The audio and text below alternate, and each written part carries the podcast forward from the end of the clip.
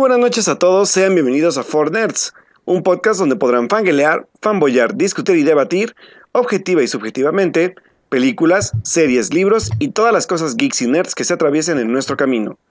Yo soy Alberto Molina y esta es otra noche donde Edith Sánchez no está conmigo esta noche porque sigue de vacaciones la muy vaga, pero pues volvimos a invitar el día de hoy a Carlos Ochoa para que nos vuelva a acompañar para hablar de lo que pasó en la semana, de todo lo que tuvo que ver con cine, series y demás cosas, así como noticias y los momentos de la semana. Así que le doy la bienvenida a Carlos después de, del accidentado programa que nos tocó vivir eh, la semana pasada. Esperemos que no suceda el día de hoy. Y pues bueno, a todos los que están en el chat, pues bienvenidos. Y Carlos, ¿cómo estás, hermano? Hola Alberto, muchísimas gracias por, por, la invitación otra vez. Nuestros escuchas de, de un placer estar aquí de nuevo en esta segunda semana en la que estoy de cierta manera cubriendo a Edith, ¿no? Que se está tomando unas muy merecidas vacaciones. Si la siguen en sus redes sociales, vean su cuenta de Instagram. Sus fotos están padrísimas y le ha tocado un clima bien, bien, bien bonito. Y además se antoja lo que, lo que mostrado de comer también. Este, y pues sí, ya listo aquí para, para platicar sobre este programa que creo que, que vamos a llevar un programa más leve, ¿no? Del, que el de la semana pasada. Y, y además es como me gustaría que este programa fuera como un momento medio relax, ¿no? Después de, una semana tan ajetreada que, tuvimos este, fuera de, los altavoces, ¿no? Con todo esto de la contingencia y que el clima nos está matando a todos, ¿no? Y Cañón, ¿eh? Y que aparte se estaba juntando todo este estrés en las redes sociales por, por lo de Game of Thrones, ¿no? Que terminó en lágrimas, creo, de, de alguna manera, ¿no? Este, de, de lágrimas de coraje y de furia y de indiferencia y, por, y, en otros casos lágrimas de felicidad. Y este, entonces creo que es como, como que ya ahorita ya pasó lo más intenso de estas últimas semanas, ¿no? Desde Avengers. Entonces creo que podemos descansar un poquito. Al menos. No, y la verdad es que pues pasaron muchas cosas esta semana a, lo que creíamos que no iba a ser como... Digo, sí es tranquila, pero también pasaron varias cosas, incluyendo pues el final de esta serie tan importante dentro de la televisión y aparte pues Hubo varios estrenos que lamentablemente no pudimos ver, pero sí vamos a hablar de un tema en específico que eh, me hubiera gustado hablarlo con, con, con, Edith, pero si no lo aprovechamos ahorita, creo que no lo vamos a poder aprovechar. Pero este, pues ya estamos aquí. La verdad es que aquellos que están pues conectándose apenas, pues bienvenidos. Y Carlos, como siempre, es un gustazo tenerte por acá. Y pues espero hayas preparado tu momento de la semana, porque yo la verdad es que nada más tengo como dos en la cabeza, pero a ver cuál digo primero. Espero no me lo ganes, amigo, pero pues, ¿qué te, qué, te, parece si nos vamos a los momentos de la semana? Por mí, perfecto.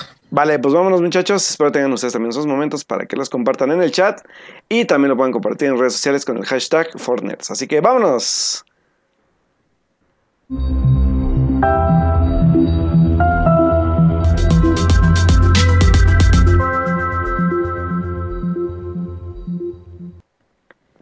Y muy bien, pues vámonos al momento de la semana de Carlos Ochoa. Así que, mi amigo, pues es tu turno de decirnos cuál es tu momento de la semana.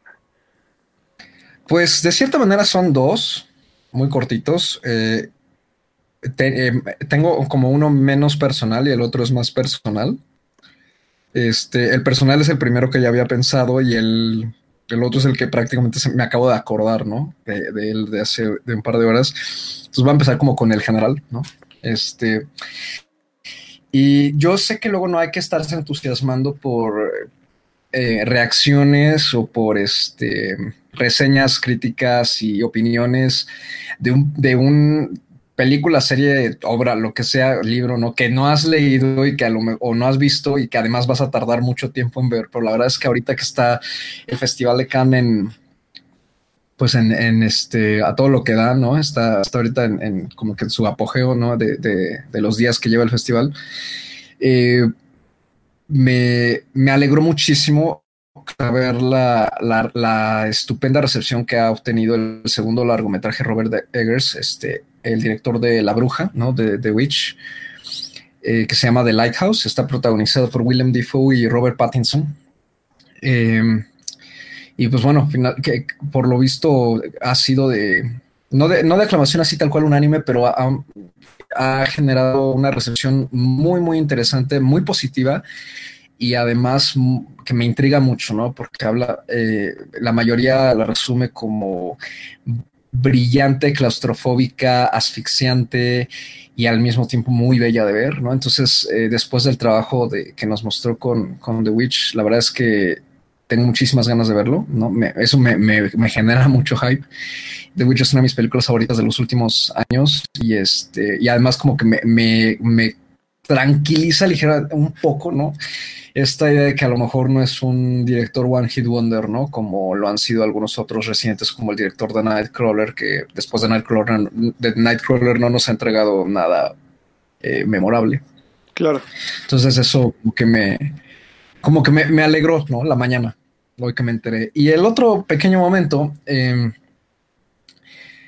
eh, bueno, en el, esto va a sonar un poquito como autopromoción y no quiero que suene así, pero digamos que en, el proyecto de podcast que tengo eh, eh, tuvimos la oportunidad de, bueno, sí, nos tocó charlar sobre El Peral Silvestre, ¿no? La película más reciente de Nuri Ceylan, este director turco eh, famoso por Once Upon a Time in Anatolia del 2011. Y digamos que la conversación que tuvimos en general me revivió muchísimas cosas que sentí, que pensé cuando vi la película y aunque yo la vi hace más de medio año, Mm, como que me despertó un cariño muy grande hacia ella y tengo ganas de volverla a ver. Y me sentí de cierta manera como, como que me, como que me creó mucha. Eh, ah, es que no, no quiero que suene mal, pero como que me hizo sentir muy bien conmigo mismo, ¿no? De muchas cosas con las que me identifiqué en la película que son tanto buenas como malas. Entonces, este, como que sentí una nueva reverencia por, por la película y me hace me hace mella porque como que no la olvidé, ¿no? No, no, o sea, no es como que a la villa se me fue, como que la sigo recordando. Y este, y fue un momento muy bonito. Para mí ayer fue como, como una reflexión personal muy, muy bonita que tuve conmigo mismo y este, y, ahora no dejo de pensar en la película y quiero volverla a ver, aunque no me gusta para nada el horario que tiene en cartelera. Cámbienlo, por favor. y ya, eso es todo.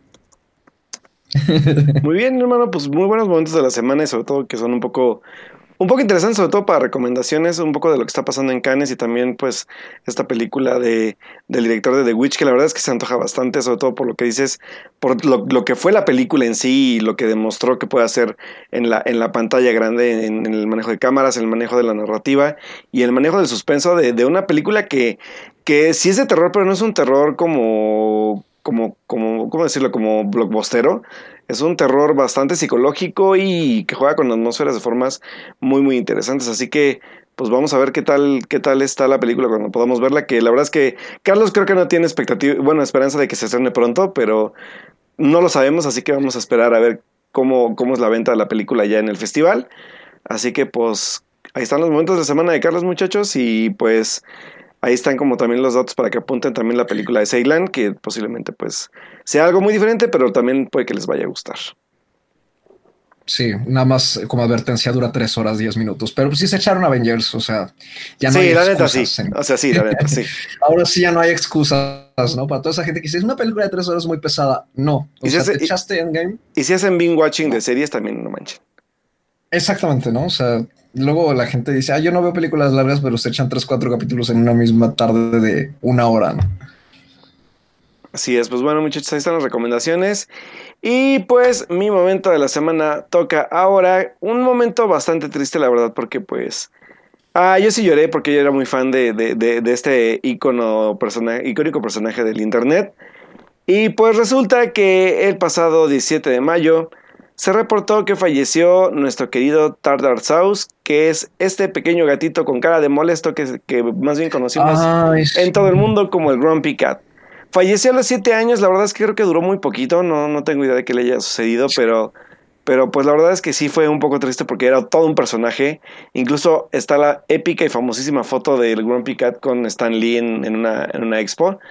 Así que pues ah, es muy triste, la verdad es que fue todo un personaje, o sea, se, fotografió con, personajes de la televisión, con, con, personajes del cine, y que la verdad este gato, creo que no, no, no sé si veamos otro igual con, con, su, con su ya típica carita de enojado, pero la verdad es que sí fue muy triste enterarnos que, que se había muerto eh, eh, este día y pues estamos de luto todos los, los memeros y los, y los fans del internet. de los gatos. Y los amantes de los gatos, sobre todo los cat lovers, la verdad es que el Grumpy Cat era el Grumpy Cat.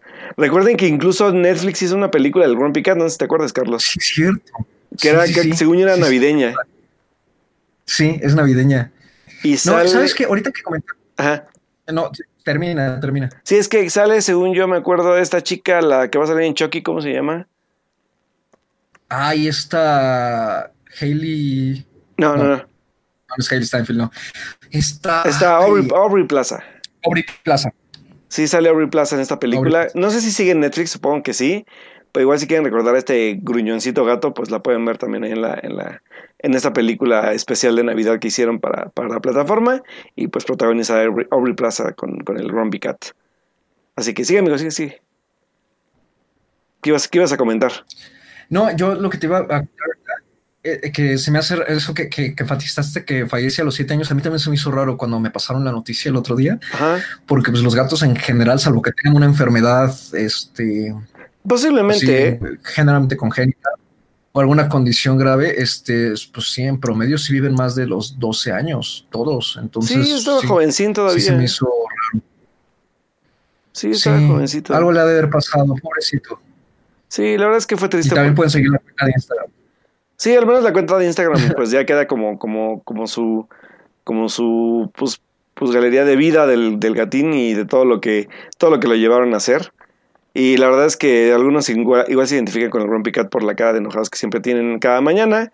Pero pues sin duda, pues este gatín, pues sí, sí nos, nos dejó y, y lloramos muchísimo porque, porque pues la verdad se nos, se nos murió el gato, mm, de los gatos más famosos del internet. Y estoy tratando de buscar de exactamente qué le pasó, pero no, no encuentro este. eh, O sea, no, No, yo, revi- yo revisé el post de Instagram porque luego Ajá, sí. sí, sigo varias cuentas de gatos, ¿no? Y afortunadamente uno de esos gatos que sigo ha fallecido, pero a veces comparten de otras cuentas y, y suelen ser cuentas que sí ponen falleció por esto y esto y lo otro, ¿no? Pero en el caso de, de esta cuenta, no, más bien como que la foto que subieron anunciando la noticia tiene como un, un chiste también respecto a pues, la, esta cara tan famosa que, que tuvo el gatito, ¿no? Entonces, este, yo creo que más bien se fueron por eso, ¿no? Para no nos, que la cuenta nos volviera triste, sino recordarlo con cierta alegría de todo lo que nos ha causado en, en las redes sociales. Entonces, Y, y- y Pues, todo lo que sí, provocó, videos, memes, este, a fan arts, o sea, todo, todo, todo lo que provocó el gatín, la verdad es que pues es un momento triste, pero vale, vale la pena recordarlo por el tipo de, de, de fama que, que, que- que obtuvo el gatito y la verdad es que qué mejor que un gatito en internet para que obtenga fama, la verdad. De hecho, de hecho estamos, estamos convenciendo, estamos convenciendo a Carlos de aquí en Fornerds de que de que, de que haga a, a su gato Ramsés famoso, pero no se quiere animar porque cree que, cree que va, a ser, va a ser incontrolable esa, este... Va a ser incontrolable esa, esa, esa, esa fama que Carlos ni siquiera va a poder controlar, pero bueno. Sí, no, ya sé. O sea, es que sabes que como que sí me da un poco de miedo exponer a mi pobre animal, ¿no? A mi pobre hijo. No, o sea, no sé, como que, como que no quiero compartirlo. Es mío, es mi hijo. Como que nada más lo quiero compartir con ciertas personas, ¿no? Pero no ya así tanto con el público, este, no sé. eh, ya se verá, lo pensaré. Muy bien, pues ya ahí, ahí está como la invitación a que Carlos haga a, a Ramsés famoso y si no, pues nosotros nos encargamos de hacerlo. Ya tenemos bastante material para eso. Y entonces ese es tu momento de la semana. Sí, la verdad es que fue un momento triste, pero lo recuerdo con mucha alegría porque me hizo reír muchas veces. Oh, El Grumpy Cat. Ah, Grumpy Cat, te vamos a extrañar. Pero pues también ahí por ahí tenemos más famositos personajes animalitos que pueden seguir en sus cuentas de Instagram. Yo sigo una, a una alpaca que está muy bonita, luego les paso la cuenta. Y pues también siguiendo, ay, ¿cómo se llama? Maine, Maine, el perrito que ya está viejito, que tiene su cabeza chuequita. Ay, no lo ubico. Ay, Minnie también es muy bonito. Luego también les paso la cuenta, porque es, eh, aparte es un perrito ya de esos perritos adultos que adoptan y es súper vaciado. O sea, el perrito tiene un problema de, de cuello y está un poco chuequito, pero es, es vaciadísimo porque tiene su lengüita de fuera y, y lo llevan a programas y lo llevan a hacer cosas. Es muy, muy divertido. Así que, pues bueno, muchachos, ese fue mi momento triste de la semana, pero que vale la pena recordarlo. Así que, pues. Muy bien muchachos, pues esos fueron nuestros momentos de la semana. Pueden compartirnos los suyos en el chat y también con el hashtag de Fortnerds en Twitter para que puedan también contarnos cuáles fueron pues sus momentos tristes o alegres de esta semana. Así que pues Carlos, muchas gracias por compartir tu momento y yo pues ahí les dejo también en la página algunas galerías o lugares donde puedan ver más detalles de, de Grumpy Cat y pues también un poco de, de la información de la película que mencionó Carlos de, del director de The Witch y un poco de la, de la película de Ceylan que dura tres horas. Así que pues bueno, manténganse los que van a escucharnos en el programa diferido, pues ahí les dejamos los datos adicionales mientras escuchan el programa. Así que pues ¿qué te parece Carlos? Y ahora sí nos vamos a las noticias porque hay varias noticias rápidas, pero que sin duda no vamos a no podemos dejar pasar el día de hoy para que podamos comentarlas. Así que pues no, si nos vamos para allá. Va. Vámonos a las noticias entonces. Noticias de la semana. Eventos. Trailers. Hashtag no vean trailers. Chismes. En, en Nerds. Y pues muy bien, vámonos directamente rapidísimo a las noticias, además de esta noticia triste que acabo de dar, que es la muerte del Grumpy Cat. Pues está la noticia que ha conmocionado a medio mundo de DC porque nadie lo esperaba dentro de una lista de cinco personajes que se habían anunciado, incluyendo Aaron Taylor Johnson, y a Nicholas Holt para ser el próximo Batman en la película de Matthew Reeves. Resulta que se barajó la posibilidad de que Robert Pattinson pudiera haber sido el Batman de esta nueva película y nadie lo sabía hasta hace unos días, donde pues ya se ha confirmado que el actor de Crepúsculo que la verdad es que ustedes califican las actuaciones de Robert Pattinson solo, solo por Crepúsculo, señores, están muy, muy equivocados porque tiene películas grandiosas y que si las ven, van a ver que en verdad Robert Pattinson puede ser una gran elección para interpretar al nuevo Bruce Wayne en lo que vaya a estar preparando ahora DC. No sabemos si va a ser como un spin-off, va a ser un nuevo universo, porque acuérdense que ahora ya es DC Universes, ya no es el universo DC como tal. Entonces, pues Robert Pattinson fue elegido como Batman y, pues vamos a ver qué tal le va, porque la verdad es que viéndolo bien y ya más maduro ahorita en esta etapa de, su carrera, yo creo que sí tiene bastante que aportar al personaje. Y pues digo, Carlos ha visto, igual acaba de ver High Life, que es la nueva película de Claire Danes. Y también pues pudimos ver hace unos años, este, hace dos años, ¿no, Carlos? La de Good Time, que es una película también muy buena. Y para mí la mejor de Pattinson, después de yo creo que vi Cosmopolis y también por ahí hay otra película que me acuerdo que vi de él y no me acuerdo cómo se llama. Live. Live también, cierto. Así que la verdad es que Pattinson tiene un, gran potencial para ser el personaje, o no sé qué opinas tú, Carlos.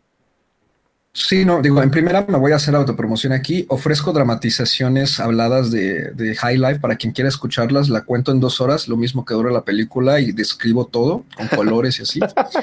Este, lo hice con Roma, me funcionó tuve una persona como audiencia y, y quedó contenta. Este, entonces con High Life también lo, lo, puedo hacer por si no lo han visto, porque la verdad es que, y, y contra todo pronóstico, High Life no tiene, hasta donde tengo entendido yo, eh, ni fecha de estreno, ni, ni, siquiera nombre para estrenarse aquí en, eh, en México, de momento. Es una lástima. Eh, y pues, respecto a la noticia, bueno, eh, ya no sé si, si realmente se confirmó, porque yo lo que entendí es que Variety había mezclado, más bien había puesto como encabezado que Pattinson era ya el definitivo y al día siguiente varios medios salieron diciendo que no hay nadie definitivo, que todavía está como, en, como en, entre dos o tres actores, entre ellos Nicholas Hoult, que no sé qué hace ahí, pero este, os, os, digo, yo creo que lo más probable es que Pattinson sí quede porque ha sonado muchísimo la noticia. Eh, y me siento, me, me, siento ambivalente ante ella este, por dos razones. Eh, la primera, no me molesta, ¿no? Yo estoy, opino exactamente igual que tú, Alberto. Creo que juzgar a Pattinson simplemente por una película que hizo hace 10 años, o sea, no es como que dijeras... Y en el inicio de su carrera aparte, ¿eh? Exactamente, iniciando y, y no, no, no, o sea, la verdad es que Pattinson creo que ha hecho mucha, es mayor la cantidad de buenas películas que ha hecho Pattinson que, la trilogía de Twilight, ¿no? Entonces, este, bueno, tetralogía. Entonces, eh, creo que, basarse en eso eh, se me hace un... Eh, se me hace juzgar a ciegas y además también un...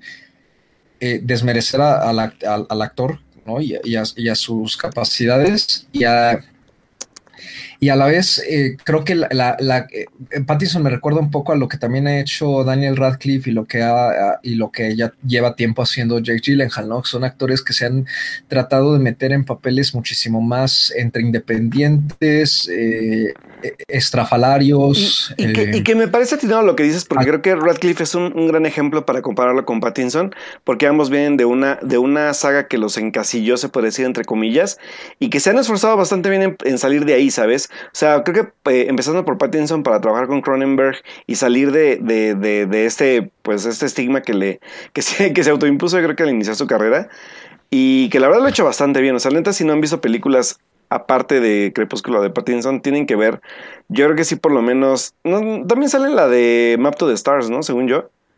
Sí, Mapa las Estrellas y Agua para Elefantes también participó en esa adaptación. Ese año no la vi, fíjate. Em, ah, bueno, yo tampoco la vi. y, tiene esta película con la chica de Lost, que se me fue el nombre, que se llama Remember Me. Sí, es Remember Me, ¿no? Ah, sí, recuérdame. No me acuerdo cómo se llama la chava de, de, Lost, que es una de las, de las, de las, de de los secundarios que se leen ahí. Y también, o sea, tiene, tiene una variedad de películas increíbles más allá de Crepúsculo, ¿saben? O sea, creo que habernos quedado en ese, en ese estigma así es como de neta, vean más cine, por favor.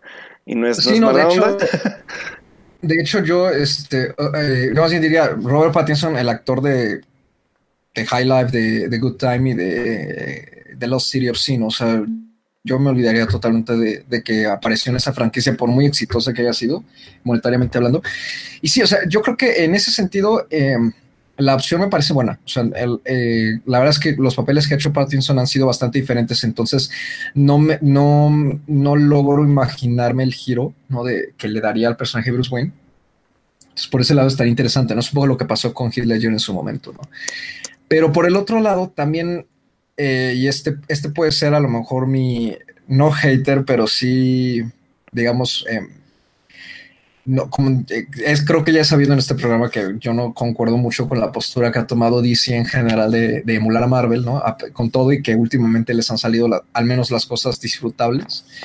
Eh, pero sí me parece un desatino eh, querer meter, o sea, entiendo que Batman es uno de los superhéroes más importantes en la cultura pop y en la cultura de entretenimiento, pero yo por mi parte sigo sintiendo la trilogía de Nolan muy cercana, ¿no? Este, eh, además, no es el único medio, en el, cine es el único medio en el que ha estado muy presente ahorita, ¿no? sobre en esta, en esta última década. O sea, tenemos desde series como Gotham, en que aunque eh, Bruce Wayne no es tal cual el protagonista, el fantasma de Batman está en todos los capítulos, ¿no? Tenemos series animadas, incluso como este Young Justice, ¿no? Y este e incluso hay como referencias, ha, habido muchas referencias, tenemos el boom con, las películas de Lego, entonces para mí sí hay una sobrecarga del personaje ahorita y yo preferiría que se, que tras lo que pasó, el fiasco que pasó dentro del universo de DC, se eligiera dormir un poco al personaje, ¿no? explorar otras cosas y a lo mejor pues regresarlo de una manera en pues que no, no, no, que no implique y no recuerde tanto el que haya tantas comparaciones, sobre todo porque hemos tenido dos Batmans muy seguidos. Pero al final de cuentas creo que también con esos proyectos, tanto de The Joker como de Birds of Prey con, con el personaje de Harley Quinn, creo que también tiene que ver mucho eso lo que dice, ¿sabes? No sé en qué, en qué lapso de tiempo se vaya a estrenar Batman, pero por lo menos sí es un descanso pequeño, ¿sabes? Y que van a ser otro tipo de, de narrativa, sobre todo en la, en la, película de The Joker. Creo que la de The Birds of Prey se va a enfocar un poco más al estilo de, de lo que fue este Suicide Squad. Pero sí el, el Joker de, de Joaquin Phoenix al, menos, creo que va a ser un buen parteaguas para ver qué más se puede hacer en, en este tipo de universo, ¿sabes? No, y además que es posible que incluso no estén conectadas, ¿no? algo también que, que, estuvo sonando ahí en las redes con esta noticia es que varios estábamos comentando que es raro que Pattinson se haya eh, acercado a un proyecto así porque él no quedó muy a gusto con el, el ¿cómo lo definirías tú, Alberto? Como obsesividad compulsiva, ¿no? del fandom de, Crepúsculo, ¿no? Que claro. siempre se mostró muy incómodo ante todo lo que tenía que, que así, ante las excentricidades y, y, exageraciones del fandom, ¿no? Entonces, este, eh, sí es como, como que ha dejado mucho esta eh, marca de que él no quería volver a acercarse a una franquicia. Entonces es, extraña la, movida. A lo mejor nada más planea participar para una película. A lo mejor la película es un, un one-off, ¿no? Así como el del Joker. que también eso estaría muy interesante, ¿no? O sea, que ya tenemos estudios que están armando universos cinematográficos, entonces no necesitamos que todos estén haciendo exactamente lo mismo, ¿no? Eso creo que, que, me intriga más que simplemente, ah, es que es otro Batman porque lo tienen que meter para volver a unir todas las películas y cosas así. Que de hecho, o sea, no sé cuál es el plan de Reeves, pero según yo va a ser un poco más independiente, según lo que leí. Pero vamos a ver igual, obviamente la lana llama siempre a la taquilla entonces, pues al final de cuentas habrá decisiones diferentes, no lo sabemos. Pero sobre todo también el, el, el, cómo, cómo, le irá a Pattinson interpretando un personaje nuevo de ese tipo, ¿no? O sea, es, es su incursión literalmente al, al, mundo de superhéroes. Así que pues vamos a ver qué tal le va con el proyecto de Batman. Y pues bueno, Carlos, ¿dónde tengas tu otra noticia? Yo tenía la misma. ¿La de Batman? Ah, bien. Sí, bueno, como noticias rápidas, si estas son prácticamente express, pues no, porque acaban de salir este, pues tras haber desbancado, al menos en Estados Unidos, eh, Avengers Endgame, ¿no? Pero también Avengers Endgame ya lleva casi un estreno, entonces pues no es como que digas, uff, qué, triunfo, ¿no?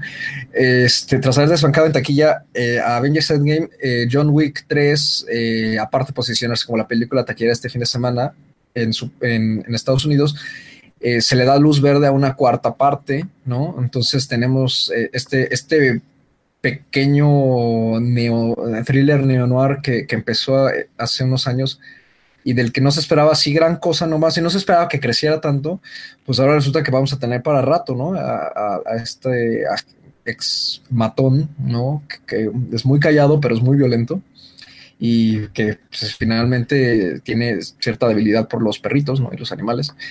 Entonces, eh, no sé, digo, no, no hemos visto la tercera parte, ¿no? Eh, y, creo, creo que no, no, no puedo opinar qué me parece la noticia sin haber visto la tercera parte, pero no sé, o sea, igual podría ser que, intenten eh, estirar de más, ¿no? El concepto, pero pues si, para, si da para eso, pues órale, ¿no?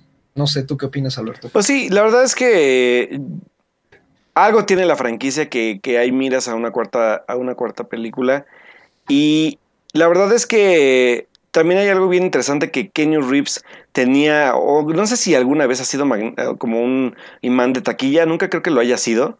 Más bien son los proyectos en los que participa, pero es un, es un actor muy discreto para mí. Y por eso me causa aún más curiosidad el por qué está teniendo tanto éxito, eh, no en el aspecto taquillero, sino en el aspecto del culto de la película. Y eso es muy interesante. Es como un. Es como este culto de Rápidos y Furiosos que fue de, de, menos a más. Creo que John Wick está pasando más o menos por, una, por un efecto similar. Así que no me disgusta para nada, la verdad. O sea, qué bueno que, le estén dando como esta amplitud al universo de John Wick. Esperemos no la vayan a regar porque a final de cuentas, pues todavía no vemos la tercera parte como dice Carlos, pero pues es una película creo que de acción que vale, vale la pena que se siga explorando sobre todo en su concepto narrativo. Pero, pues no sé, a mí, me, a mí me gusta la idea. O sea, es un, es un, personaje nuevo, es un personaje original y fresco. Y que tiene también mucho que yo creo que todavía queda. Seguidores. Que en general, el género de acción a mí me parece un género difícil, ¿no? Eh, porque suele caer mucho en, en, la acción sin historia, ¿no? Y en la acción tonta, ¿no? O exagerada. Y este, obviamente con, con miras a entretener, eso, eso se entiende y nadie lo discute pero como que es difícil, creo yo, eh, mm, que diferenciar películas de acción sin que se parezcan la una a la otra, ¿no? O sea, este, entonces, eh, la verdad es que pensándolo, punto de, de, de, los 2000 para acá, tenemos pocas franquicias netamente de acción sin que mezclen fantasía o adaptaciones de cómics y eso, sino que sean conceptos nacidos para cine casi casi. Eh, tenemos Misión Imposible, que es uno de los ejemplos de acción más puros que, que, que, hemos tenido estas últimas dos décadas. Eh, Rápidos y Furiosos también, y cada una se ha como, como, como que ha logrado cimentar mucho su identidad, ¿no? y, yo en general he notado que muchos de los blog, bueno, es que a veces ni llegan a blockbusters, pero las películas de acción que llegan a salir como que tratan de emular a una u otra, ¿no? Creo que el año pasado salió una también que era como de autos de carreras y el póster podía haber sido un, un estilo, ¿no? Eh, de, de, Rápidos y Furiosos, ¿no? Y pues no, nomás no, no la hizo. Ah, sí, me de cuál, sí. Y de, y de repente sale la película eh, así como solita, ¿no? Que también destaca mucho, pero que no, no, no, no crea franquicia, ¿no? O, al o se tarda un poco como, el, eh, como eh, al, al, filo del mañana, o este... Hay otra por ahí que, que, se me fue, pero, pero vamos, o sea, ya teníamos tiempo que no tenemos franquicias así, ¿no? Al, como antes, como por ejemplo Duro de Matar. Entonces creo que, que, el que esté surgiendo esta y que tiene una estética muy marcada, un concepto muy marcado, le ayuda mucho a que la gente la identifique y a que pues se aleja de la acción genérica. Entonces yo creo que eso es en parte su, su éxito. Claro, y que está bien filmada y a final de cuentas le encontraron un papel de como de como de renacimiento a Kenny Reeves, así que pues que mal actor nunca ha sido, pero igual no ha tenido proyectos tan tan relevantes como este yo creo, después de Matrix. Así también que... Es que también se estuvo metiendo como en proyectos así como, eh, como entre de acción y ciencia ficción, pero que nomás no despegaban. ¿no? Y aparte o sea, súper hizo... independientes, o sea, son muy, muy, muy, de muy bajo presupuesto y que a veces igual la historia, la historia estaba súper rara. Me acuerdo de una que estrenó, que no sé si te acuerdas, que eran creo que dos hermanas y que estaba metido entre ellas y no sé qué. Ah, sí, sí, sí, sí. ¿Te sí, acuerdas sí. de esa película? También estuvo haciendo como un par de, de películas también como de acción como, como orientales, ¿no? O sea, ah, es cierto, la de Ronin. Ajá. Y en general, eso que decías ahorita de que a lo mejor, o sea, que no, tú no lo ves tampoco como un imán así tal cual de taquilla, pero igual yo creo que sí sigue arrastrando esa fama que agarró por Matrix, ¿no? Claro. Porque el marketing siempre, de todas estas peliculitas de los últimos, digamos, 10 años, sí se han enfocado mucho, por ejemplo, en su cara, suelen ser pósters oscuros en los que nada más su cara está iluminada, ¿no? Y este, y pues yo creo que ya más era como cuestión de tiempo de que de repente una pegara y pues pegó John Wick. Y mira, le pegó bien a, la, a Kenny Reeves.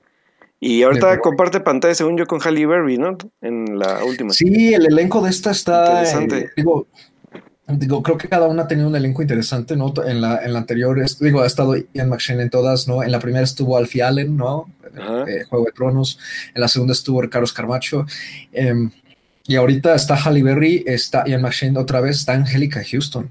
Mm, o sea, vaya, vaya. Wow. Muy bien, pues aquellos que ya la vieron, pues pueden comentarnos en, en, el chat y en redes sociales qué les pareció o después ya de que escuchen el diferido. Y esperemos verla nosotros ya la otra semana porque sí se nos pasó un poquito por tiempo.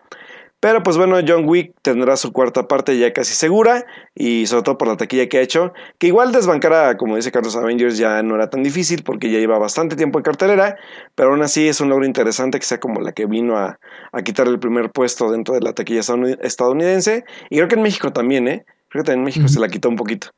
Así que pues bueno, ahí está el, la noticia de, de John Wick 4 y yo también tengo una noticia muy importante porque... Después de cuántos años, Carlos, creo que quedó dos años fuera de, de su ya tradicional estreno anual, llegó el tráiler de la nueva película de Woody Allen que se llama A Rainy Day in New York, acompañado de su póster, donde por primera vez después de tantos años donde me ha tocado ver películas pues, de, de, de Woody Allen, Woody por primera mm -hmm. vez le apuesta a un elenco súper joven. Tenemos a Timothy Chalamet, a Elle Fanning, a Selena Gómez, a Jude Law, que bueno, igual ya no es tan joven, Diego Luna y Liv Shiver, que la verdad es que es, es un elenco bastante interesante. Obviamente sabemos que no, no habíamos visto estreno de la película porque pues tiene ahí sus conflictos con estos temas del, del Me Too y del acoso a, a, a, fue a su, a su hija, ¿no? Según yo. Su hija adoptiva. A su hija adoptiva y pues bueno, ya saben, aquí tenemos siempre el debate de si la si la obra debe ser juzgada por, bueno, o sea, si el autor debe, debe, ser juzgado por su obra dentro de lo que ha hecho. Pero pues mientras sí o si no, ya está eh, pues arriba el tráiler de la película, así como el póster, que el póster me gustó bastante, está bonito, está muy sencillo, pero es muy al estilo Woody Allen. Así que pues no sé qué esperas de la película, Carlos, porque yo la verdad vi un fragmentito y dije, eh, mejor luego veo el tráiler, porque no, no sé qué pensar al respecto. Pues mira, la verdad es que eh, yo desde, desde Medianoche en París, eh, o sea, como que Woody Allen hace como una película muy interesante, casi como por década, ¿no? Desde Match Point yo no rescato ninguna hasta Medianoche en París y de Medianoche en París me han gustado poco en general, o sea, creo que me parecen muy películas del promedio, ¿no? Como que ya las eh, tiene una montaña de guiones eh, que mezclan muchísimas escenas entre sí, guardada en un cajón y simplemente saca el siguiente, ¿no? Ya que está terminado y que recicla cosas, ¿no? Este, entonces, siento que, que, se ha estancado mucho, ¿no? No, no propone nada nuevo, hace películas pues, como domin medio domingueras, ¿no? En general con, con, buenas actuaciones y con buen, con buen diseño de producción, unas más que otras. Entonces, eh, yo la verdad por el, eh, por el tráiler eh, no se me hizo nada memorable la película. Este, me llama la atención verla por, por El Fanny y por Timothy Chalamet, que está ahorita como en su boom de actuación.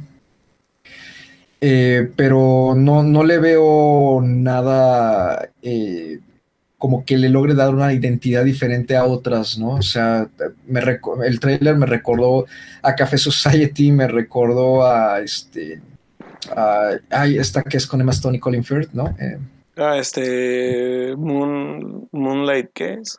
Algo de la luna, ¿no? De la luz de la luna, o magia a la luz de la luna, o algo así. Este, que, mira que Café Society me gusta muchísimo a mí, ¿eh? ¿Sí? A mí sí me gustó. A mí más o menos a mí más o menos me gustó, increíblemente me gustó más este Wonder Wheel, la rueda de la fortuna, porque Kate Winslet entrega un papelazo ahí y la cinematografía de Storaro es una maravilla. ¿no? La verdad es que, si hay algo, algo fuerte, tanto en Café, no me acuerdo si también participó en Café Society, pero... Según yo sí, porque la foto también está padre. Sí, Storaro le ha dado al menos un, un atractivo visual muy bonito a las, a las últimas películas de Allen, creo que es lo más rescatable. Eh, me, intriga que no vi, eh, siempre suele haber esta como encarnación de Allen en, uno de los protagonistas, ¿no? En, Wonder Woman fue Justin Timberlake, ¿no? Aquí tendría que ser el personaje de Timothy, pero no me parece que lo sea. ¿O será que Timothy también trabaja de otra manera, que, no tiene que hacer siempre esta personalidad excéntrica, quirky y como medio obsesiva, compulsiva, como lo han hecho otros? ¿no? Eh, entonces, no sé, o sea, probablemente sí la vea, pero no, no me emociona, ¿no? No creo que sea algo que indispensable de ver en la, filmografía de, de, Allen. Pero a ver qué pasa, ¿no? O sea, este, lo más probable es que sí llegue aquí a México. Sí, y, digo, ya tiene su fan base en México y en varias partes del mundo. Así que por lo menos los que son fans de Hueso Colorado de Allen van a ver por lo menos qué ofreció después de una ausencia un poco pues obligada de su parte. Pero digo, a mí me llama la atención el elenco, el elenco y, la parte visual, así que como dice Carlos, vamos a, darle el beneficio de la duda. Sobre todo a mí me llama la atención que esté ahí El Fanning y Timothy Chalamet. Así que pues vamos a ver qué, qué tal le va a esta película de Woody Allen en el estreno que tenga próximamente.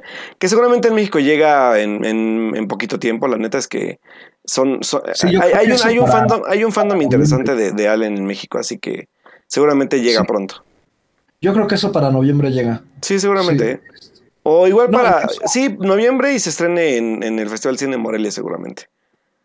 Sí, o incluso, por ejemplo, en el caso de Wonder Wheel, este, Wonder Wheel, es, bueno, no recuerdo si estuvo en Morelia. Sí, de hecho ahí se, se ve por primera vez.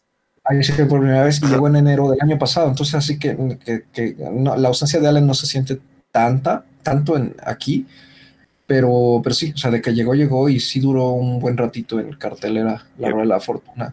Entonces, pues a ver qué pasa. Pues a ver, vamos a ver qué tal le va a Woody Allen con su regreso.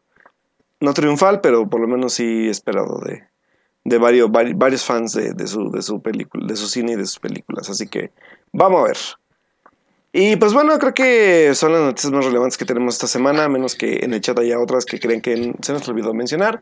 Pero si no, creo, creo que somos como son las más relevantes que leímos esta semana. Hubo igual varias cosas. Visitó México Jessica Chastain y, y está Sophie Turner para la promoción de Dark Phoenix.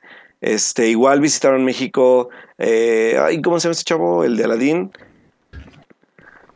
bueno, el, chavo del que no nos vamos a acordar después de la próxima semana, seguramente. Quién sabe, porque la verdad es que las.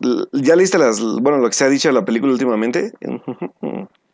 Em, no, pero mm, independientemente de cómo resulta la película, el chico trabaja feo. Se ve.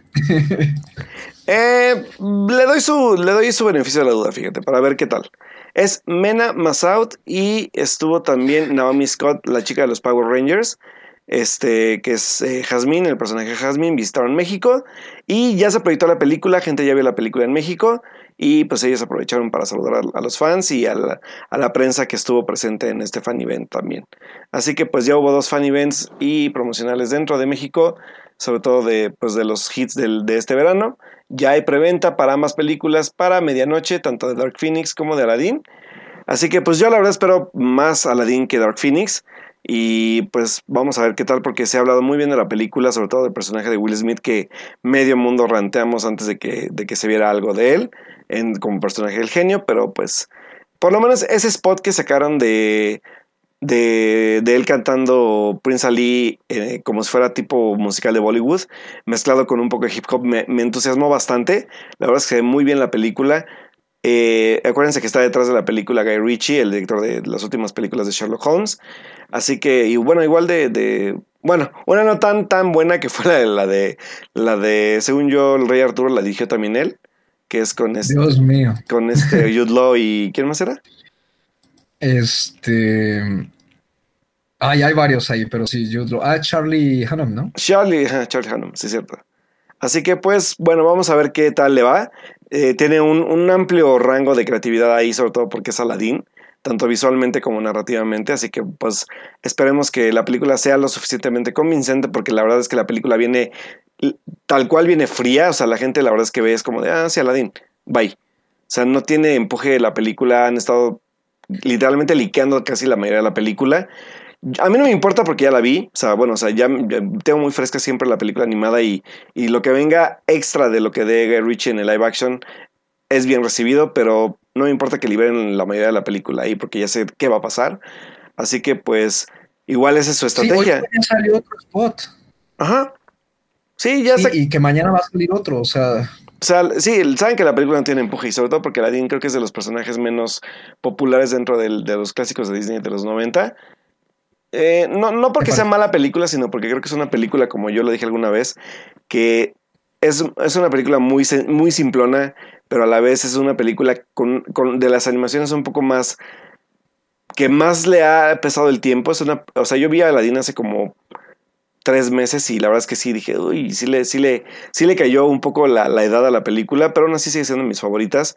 Y yo la verdad es que sí espero mucho, mucho, mucho que, que por lo menos sea una película que valga la pena, que me divierta y sobre todo que me haga cantar. Es lo único que le pido a la película. fíjate, no esperaba que, que comentaras eso de Aladdin, de que te parece que se ha perdido mucho con el paso del tiempo. Yo ya tiene que no lo veo. No, no, deja, No. no, no lo digo por la historia, sino por la animación. La animación se ve súper, súper, súper descuidada ya. O sea, muy descuidada. A comparación de películas como Hércules, este. Mm, que, es que no creo que, que hubo en ese tiempo. Creo que La Sirenita. Aladdin tiene frames donde se ve el descuido de la animación muy raro. Aladdin está, creo que entre Pocahontas y eh, no es cierto, entre el Rey León y la Bella Bestia, o entre el entre la Bella la Bestia y Pocahontas, más o menos, ¿no? Más o menos creo que sí. Y la verdad es que. mm, no, creo que es de antes, ¿no? No, no, no. Aladdin creo que fue después del Rey León. 92, creo. Aladdin fue después del Rey León. No, es antes, es del 92. Entonces está entre la Sirenita y este y la, entre la Bella y la Bestia y el Rey León. Vaya, vaya. Eso, así es, eso es lo correcto. Entre la Bella y la Bestia y el Rey León. Y, y- y la animación se ve bastante, bastante descuidada, ¿eh? Pues presupuesto, ¿no? O sea, seguramente dijeron todo para la Bella y la Bestia y todo para el Rey León y lo que quede para Aladdin. Y, y, y, y- y- Porque y algo, ¿sabes con y- cuál y- pasa pero lo algo que tiene Aladdin, creo, que tiene mucho espíritu en, en la- en la- en las canciones de Alan Menken, como siempre, y también en el espíritu del genio. O sea, la verdad es que, que Robin Williams se haya dado la voz al, al personaje, lo convirtió también en algo icónico dentro del universo de, de Disney, de, de, su, de sus películas, pues del Renaissance de Disney. Y la verdad es que yo, yo amo muchísimo la película porque tiene un factor muy bonito de, eh, que va a entrar un poco de la amistad y la ingenuidad de un personaje. O sea, Aladdin es un personaje muy ingenuo, así como, como ella. No, como, como Jasmine, perdón. Como el personaje de Ah, sí. Jasmine. Y son personajes que a lo mejor no, no les puedes pedir mucho en desarrollo de crecimiento, pero sí son personajes muy auténticos. Y me gusta muchísimo eso de la película animada. Este, no, ahorita yo nada más iba a comentar que creo que pasa lo mismo con Pocahontas. Está entre el Rey León y el Jorobado de Notre Dame y también hay un bajón de animación ahí. Aparte, la A animación de, de Pocahontas es muy rara. Ajá, porque como que los planos amplios y paisajes se ven muy bien, aunque no está tan detallado, pero es, tiene cierto estilo particular, pero a veces en los planos cercanos sí se ve medio... Sí, medio raro. Sobre todo, ¿sabes que En los ojos de Pocahontas es muy notorio. Sí, Es muy raro ver los ojos de Pocahontas a veces en, en close-ups, pero bueno. Digo, a final de cuentas, como dice Carlos, es más dinero para películas que se vean un poco más, más este, con potencial que otras, pero la verdad es que Aladdin siempre será de mis favoritas y la quiero mucho y Yo nada más espero divertirme, no le pido nada más a Guy Ritchie que, que me haga revivir mi infancia como es el objetivo de estos, de estos remakes. Y pues bueno, eso es todo. Y bueno, yo tengo otra noticia rápida. Esta es más como un anuncio. Corre, corre. Eh, pero para quienes sigan eh, todo lo que tiene que ver con, con, con la Academia de Cine Mexicana, ¿no? Y, y la próxima ya, ya eh, está a la vuelta de la esquina la, la entrega número 61 de, del Ariel.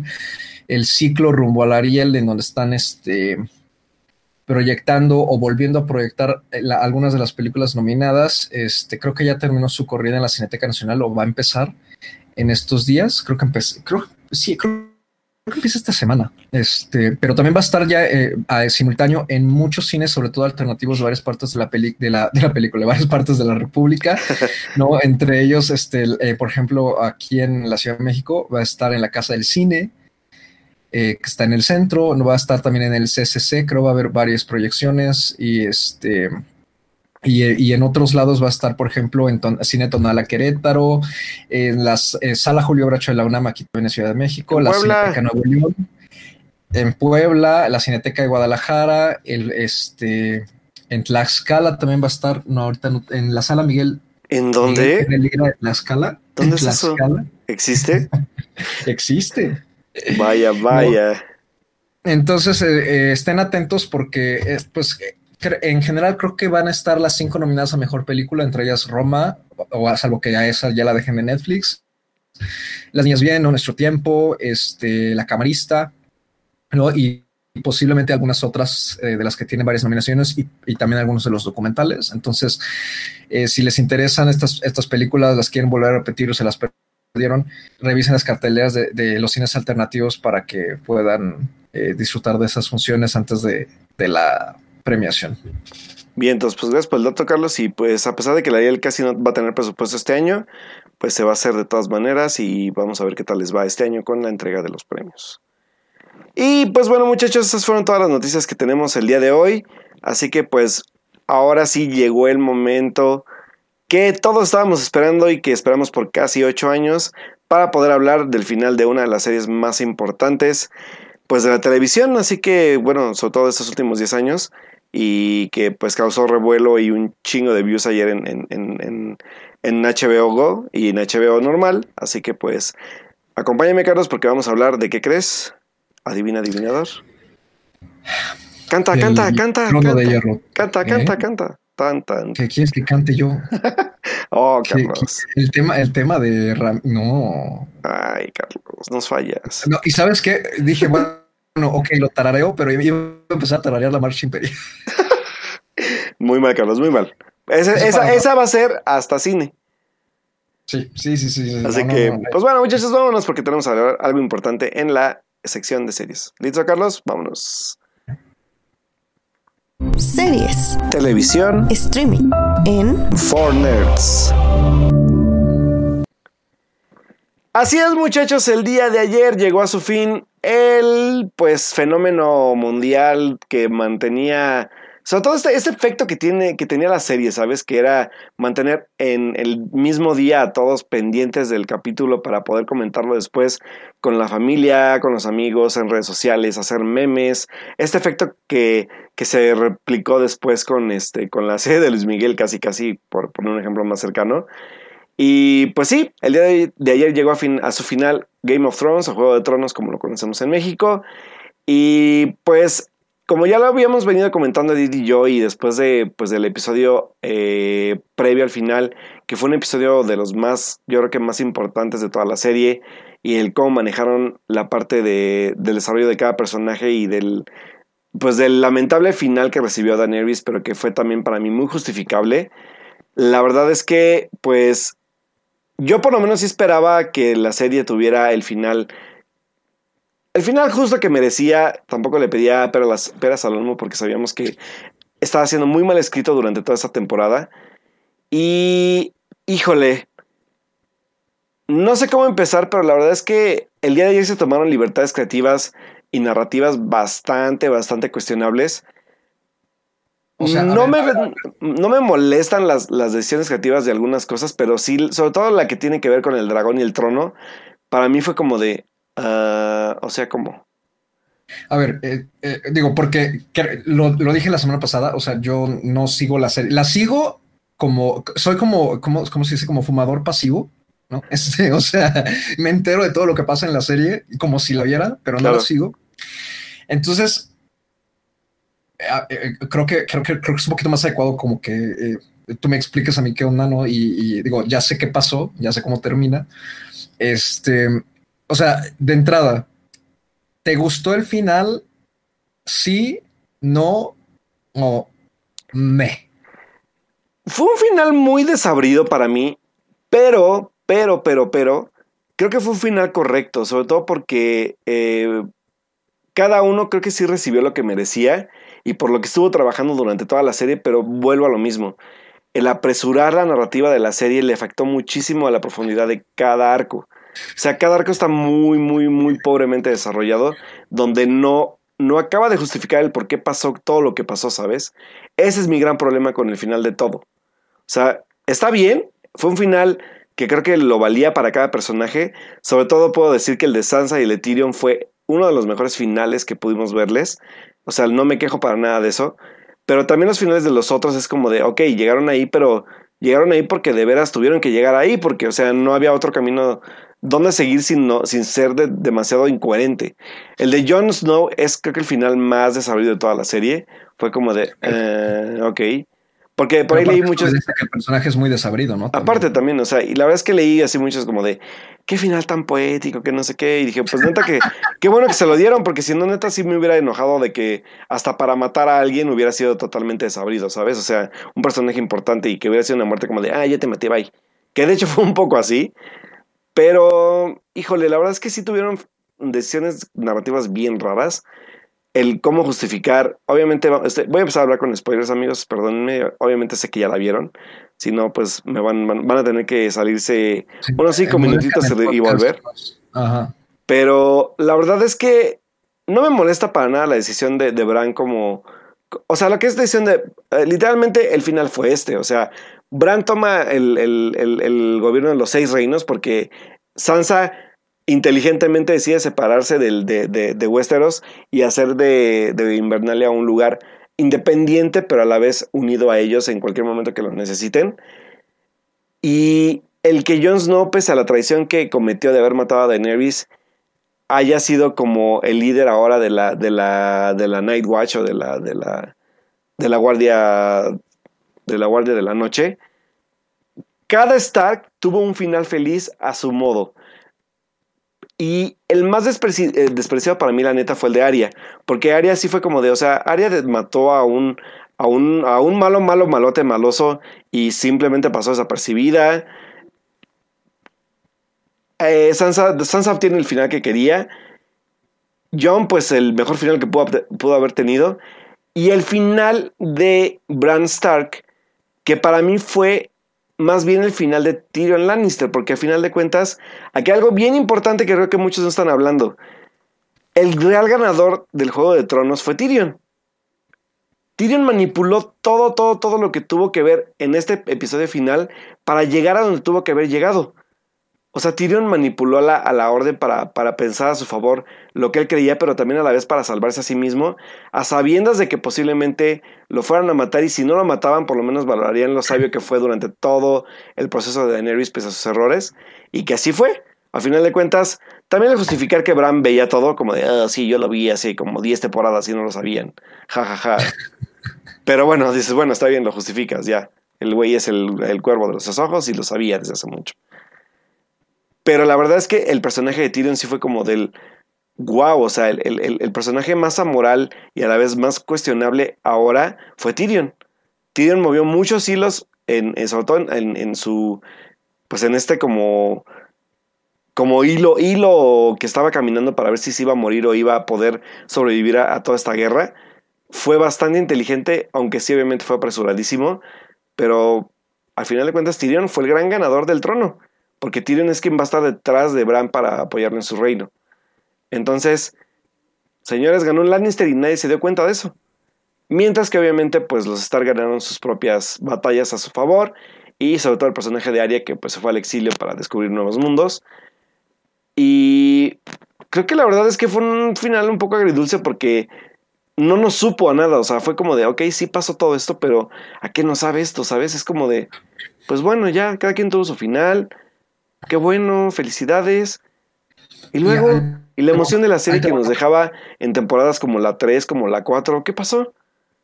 Ahí te va una pregunta, o sea, y creo que la hice la semana pasada, ¿no? Que charlamos sobre el episodio de, de las campanas. Ajá.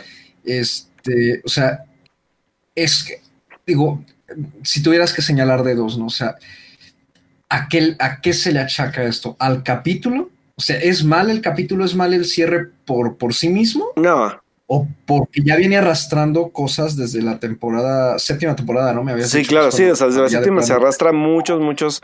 Es muy condescendiente y a la vez es muy apresurada para poder llegar a este punto, ¿sabes? O sea, recuerden que para llegar, por lo menos en las primeras dos temporadas, a lo realmente relevante se tomaban capítulos enteros de diálogo, pero que era diálogo no banal, sino era diálogo importante. O sea, si, si recuerdan que Juego de Tronos al inicio no era así, o sea, Juego de Tronos era diálogos, intrigas, le dije a tal, él me dijo tal, yo le dije a aquel y lo traicioné, pero después me regresé con aquel. Este juego de, de, de, poder que se empezaba a vivir desde la temporada 1 y las consecuencias que causaban obviamente la primera muerte que era la de Eddard Stark, que fue la, la que nos marcó el, oh, esta serie no va a ser complaciente con los, con los espectadores y va a tomar el rumbo que tenga que tomar para poder llegar a este juego de poder tan importante, ¿no? Y al final el juego de poder quedó de lado, o sea, a, mí lo que me dio más es que le dieron más, más peso al poder en, en la parte de, de, de, King's Landing que al Rey de la Noche, que era un poco más poderoso, entre comillas. Y al final, pues fue como un juego, juego de poder bastante rápido porque ni siquiera hubo una intriga necesariamente larga o profunda en la parte de la traición de, Tyrion, de Varys y de Jon. Fue como de, pues sí, hay que traicionarla porque no tiene el poder y ya, o sea, lo que igual no fue condescendiente es que pues el, el, la teoría fan o la teoría del fandom pues no, no se cumplió como, como querían, ¿no? Y cada quien tuvo un final muy diferente a lo que pudieron haber esperado. O sea, por esa parte le doy muy, muy buenos puntos a la serie, al final de la serie. Pero por otro lado fue una serie, fue un final muy agridulce y la verdad es que lo siento, pero hasta un poco olvidable si queremos, si queremos verlo así. Mira, yo lo, yo te preguntaba eso también, y, qué bueno que sacaste a colación lo de las primeras temporadas, ¿no? Y, este aspecto de la, digamos, como la, de, lo del, el, ah, es que, ¿cómo lo dijiste? No, eh, que de repente se toma su tiempo, ¿no? La serie, la serie se tomaba su tiempo para para plantear y establecer las intrigas, ¿no? Y creo que, creo que eso siempre ha sido un punto importante en la serie, ¿no? Hasta donde yo llegué a ver. Eh, y que le ha jugado tanto a favor como en contra, ¿no? En, dependiendo la trama, ¿no? Este, hay tramas en las que creo que sobre todo todo lo que tiene que ver con King's Landing y los Lannister, eso le ha jugado, siempre le jugó mucho a favor, ¿no? También ya cuando entran los Tyrell, ¿no? Eh, porque eh, en parte era como un aspecto muy esencial, ¿no? De la trama, ¿no? Esta, intriga entre política y social, ¿no? Con muchísima, con, muchísimos personajes que tienen claroscuros, ¿no? Claro. Y, que, y que justamente como para ir em, eh, cosechando, ¿no? Estas semillas, ¿no? De malignas o semillas de, de manipulación, eh, pues se va tomando su tiempo, ¿no? Pero con otras tramas, eh, a mi punto de vista, ¿no? Eh, que, digamos que tenían como que mantenerse en ese ritmo pausado de, la trama que iba al, o sea, sí, de, las tramas que iban al mismo tiempo, ¿no? O sea, de, las tramas contiguas, por ejemplo, la de a lo mejor la de Daenerys, ¿no? Que siempre yo, yo decía, bueno, ¿por qué esta mujer se mueve tan lento, ¿no? O, por ejemplo, la trama, todo lo de The Night's Watch con Jon Snow, ¿no? Que, que, fue, eso fue para mí lo que empezó a adormecerme, ¿no? Este, entonces, creo que, que a ratos, eh, y, eso como que, que estar, que, como no pasaba realmente nada tan fuerte, ¿no? Como con la intriga política, te iba preparando como para un, como que para un momento más explosivo a futuro, ¿no? Fuera en la, dentro de una misma temporada o más a futuro, ¿no? Y creo que en ese sentido, la trama del Night King es la que más sufre, ¿no? Porque eso es algo que nos estuvieron vendiendo en Game of Thrones desde el primer capítulo. Así es. Con los White Walkers. Entonces el hecho de atrasarla tantas, tantas temporadas, ir peleando acá, pero no estamos poniendo atención a lo que ocurre en el norte y bla, bla, bla, ¿no? Y, cada vez, cada, temporada que pasa, crece y crece esta sombra y crece esta sombra y de repente llegas a cuando ya sale la sombra y la sombra dura poco, la sombra resulta que pues no es tan poderosa como todo el mundo lo decía, ¿no? Entonces creo que ir postergando esa idea y, y hacerla grandilocuente y que al final por motivo, sea por el motivo que haya sido, sea el motivo de producción, no este de mal guion, lo que sea, que termine siendo tan poca cosa, ¿no? Pues sí le, juega en contra, ¿no? A, la, serie, porque te deja con esa sensación de ¿para qué? ¿no? O sea, ¿para qué me estuviste, eh, digamos, como invirtiendo mi, mis expectativas, mi estrés, mi tiempo en esta trama que resulta que, pues no, o sea, lo, verdaderamente importante el clímax se iba a hacer acá en King's Landing, ¿no? O sea, resulta que esto, pues no, no era, no era la amenaza mayor que me estaban vendiendo, la amenaza mayor siempre siguió siendo los Lannister, ¿no? Entonces, creo que, eso en general es una, es una falla que yo empecé a notar en la serie desde, desde un inicio eh, según se iban postergando más unas tramas que otras, ¿no? Este, por eso, a pesar de que a veces nada más son puras, puras charlas, parece que con los Lannister siempre pasa todo. Y, es que el postergarlas también eh, trajo lo que decimos, ¿no? O sea, finales rapidísimos que, que ni siquiera se saborearon, ¿sabes? O sea, como se saboreaba una boda roja o como saboreaba un ataque a, la, batalla de, de Blackwater o ese tipo de escenas que fueron trascendentales en la serie. Ahora simplemente todo quedó como relegados a la batalla de Winterfell fue ñe. Este. La batalla, pues en King's Landing solamente vimos a un dragoncito volar quemando todo. O sea, no fue grandilocuente como esperábamos que fuera, sobre todo por lo que se había prometido y la cantidad de dinero que se gastaron en los episodios. Pero bueno, o sea, a final de cuentas sabemos que tiene que ver mucho el desarrollo y la, la, la premura de poder acabar la serie. Uno, por presupuesto y dos, porque hasta ahora que no se sabía, según George R. R. Martin, no había acabado los libros. Y, oh, casualidad, ya acabé los libros y ustedes no lo sabían porque ya se acabó la serie. Entonces, como de, uh, ok. Ah, ay, señor, siéntese. sí. así. Sí, bueno, al menos siempre ha admitido, algo que le respeto a Martin es que siempre ha admitido que, que se ha inspirado mucho en Tolkien para escribir. Entonces, digo, bueno.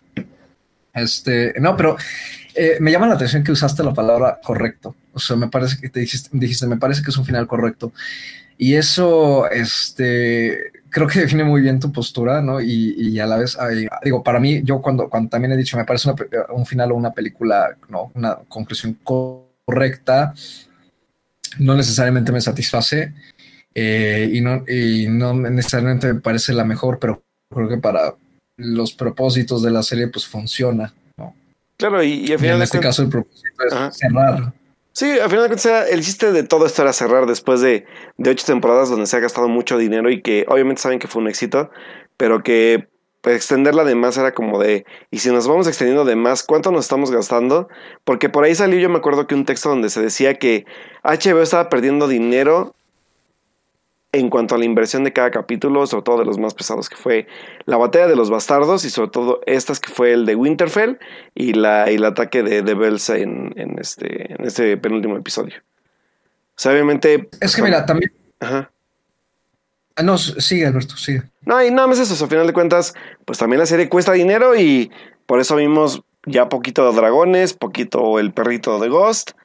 Entonces, pues también creo que también había un problema de, presupuesto que ya no podían costear, que sí es exitosa, pero no le estaba dejando el varo que necesitaban dejarle. Yo creo que también, eh, digamos, un daño colateral de la serie es que eh, la alta fantasía, en este caso, ¿no? En términos literarios, eh, o sea, en general todo el género de fantasía, digo también lo que suele ser horror sobrenatural y ese tipo de cosas, pero el género de fantasía, eh, y más cuando crea mundos totalmente a la realidad, este, pues es para, para trasladarlo a pantalla, sea chica o sea grande, es costoso. ¿No? Y generalmente las eh, por muy buenas que sean y por por tener un porque por tener un presupuesto mayor al de una película, ¿no? Y, y, por ende tampoco este un aspecto visual superior al de, al de, al de las películas de este género, ¿no? En ese caso. O sea, creo que eh, por así decirlo, también la, naturaleza de los libros, ¿no? la naturaleza de la historia, y que va creciendo eh, en términos de que van apareciendo muchísimos reinos, más personajes, y luego si vas a meter batallas y ese tipo de cosas, más animales mitológicos grandotes, pues sí, o sea, creo que, le puedo jugar en, contra con el presupuesto, que podría no haber sido suficiente para, para haberle sacado el provecho a todo ese tipo de, escenas, ¿no? Que, que a lo mejor requerían algo parecido a lo que ocurrió con la batalla de Minas Tirith, ¿no? En, el Retorno del Reino, algo ya muy, muy grande. Y bastante Entonces, eso se entiende y pues sí, no, es tremendo, ¿no? Es, es como una batalla titánica, ¿no? Entonces creo que, pues eso, no sé, o sea, a lo mejor en un inicio nunca, nunca lo pensaron, ¿no? A lo mejor pues, se, entienden, quién sabe hasta dónde vamos a llegar, a lo mejor terminamos de la primera temporada ya no hay más, pero pero sí, o sea, creo que, que, mm, a lo mejor HBO no, no previó bien todo lo que, lo que, lo que iba, el éxito que iba a tener la serie y lo que ese mismo éxito iba a requerir por parte de ellos para poder darle a los, a toda la serie, digamos, la calidad y, y, lo que requería, ¿no? Cada, cada capítulo grande que, que iba surgiendo. ¿no? A mí, a mí, a mí este me llamaba mucho la atención, ¿no? En las temporadas pasadas y sobre todo en la séptima y ahora en esta, que cuando empiezan a salir los avances, ¿no? Que los empiezan a compartir en las redes, ¿no? Los trailers del capítulo que viene, que se ve muy grande, digo, wow, o sea, que, que, aventados los de HBO para, para poner. Bastante el que se haya quedado del lado del material original para que ellos pudieran empezar. No sé si, o sea, preocuparme por Star Wars un poquito, pero creo que más bien aquí sí tiene que ver el, el seguir el ritmo de una, de una serie que no te pertenece. O sea, el escribir a personajes que no escribiste tú, el, el el, pues también el haber dado tú el final que a lo mejor no querías que se le fuera a dar, por ejemplo, ¿no? Aunque, ojo, no lo justifico porque si ya llevas conviviendo casi siete temporadas con personajes importantes, que no sepas cómo se escriben, pues también está un poco interesante ahí ver qué, qué capacidad narrativa tiene cada uno de ellos. Pero bueno, mira, vamos a, yo, yo, yo a final de cuentas dejo un poco el beneficio de la duda y el que se quedaron sin material adicional ya de la parte literaria y que también tenían que cerrar con premura la serie. Ese es mi gran, gran, pretexto de defenderlos. Pero no por ende, pues también voy a dejar de pasar de alto todo lo que pasó en la serie, ¿no? O sea, viajes en mapa muy cañones, diálogos muy pobres, eh, situaciones que salieron de la nada y gratuitas. O sea, sí tiene sus errorcitos por ahí, cada, cada cosa y detalle de las 7 y de esta. Yo te quería preguntar, Alberto, este, rápido, eh, porque lo comentaba ayer con alguien eh, y es respecto a toda esta polémica que se armó desde la semana pasada, ¿no? En general, toda la temporada yo me he dado cuenta que cada domingo es el mismo pleito. Sobre todo desde el tercer capítulo, creo que fue el capítulo oscuro, el que nadie veía. Ah, sí. Según. Este, y todavía ayer, antes del capítulo, seguía lo mismo y lo mismo y lo mismo, y después seguía lo mismo, ¿no? De que esto de eh, no, pues es que los, los guionistas solamente, o sea, este, los, los, fans, los fans no pueden esperar que los guionistas nos entreguen las historias que como que las creamos, que nos den el final que queremos, ¿no? Y si ustedes están tan, si ustedes saben tanto, escriban sus propios finales, o sea, entonces yo me surgió otra vez esta pregunta que a veces me ha surgido con, con, con otras franquicias, ¿no? En las que a veces ha pasado lo mismo.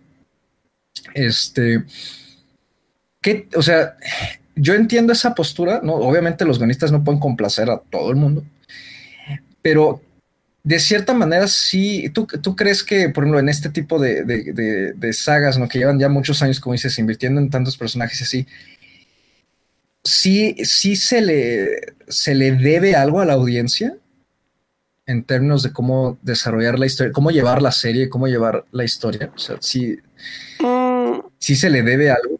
No, yo creo que es el mismo caso de lo que pasa con Lucas o de lo que pasa con, con autores importantes, ¿sabes? Es como de, a final de cuentas, pues el espectador sí consume, pero pues también la parte narrativa sí queda dependiendo de, de, lo que decidan los escritores y los autores de la, de la obra, ¿no? O sea, no, no sé si se le deba algo tal cual a la audiencia, más que no, o sea, es que también a mí me da mucha risa porque aparte Game of Thrones nunca fue complaciente, o sea, no sé qué parte de la complacencia querían porque nunca fue complaciente, o sea, no fue una serie complaciente, y lo supimos de la primera temporada. O sea, creo que por eso Game of Thrones era Game of Thrones, ¿sabes? Porque era de no sabes qué vas a esperar.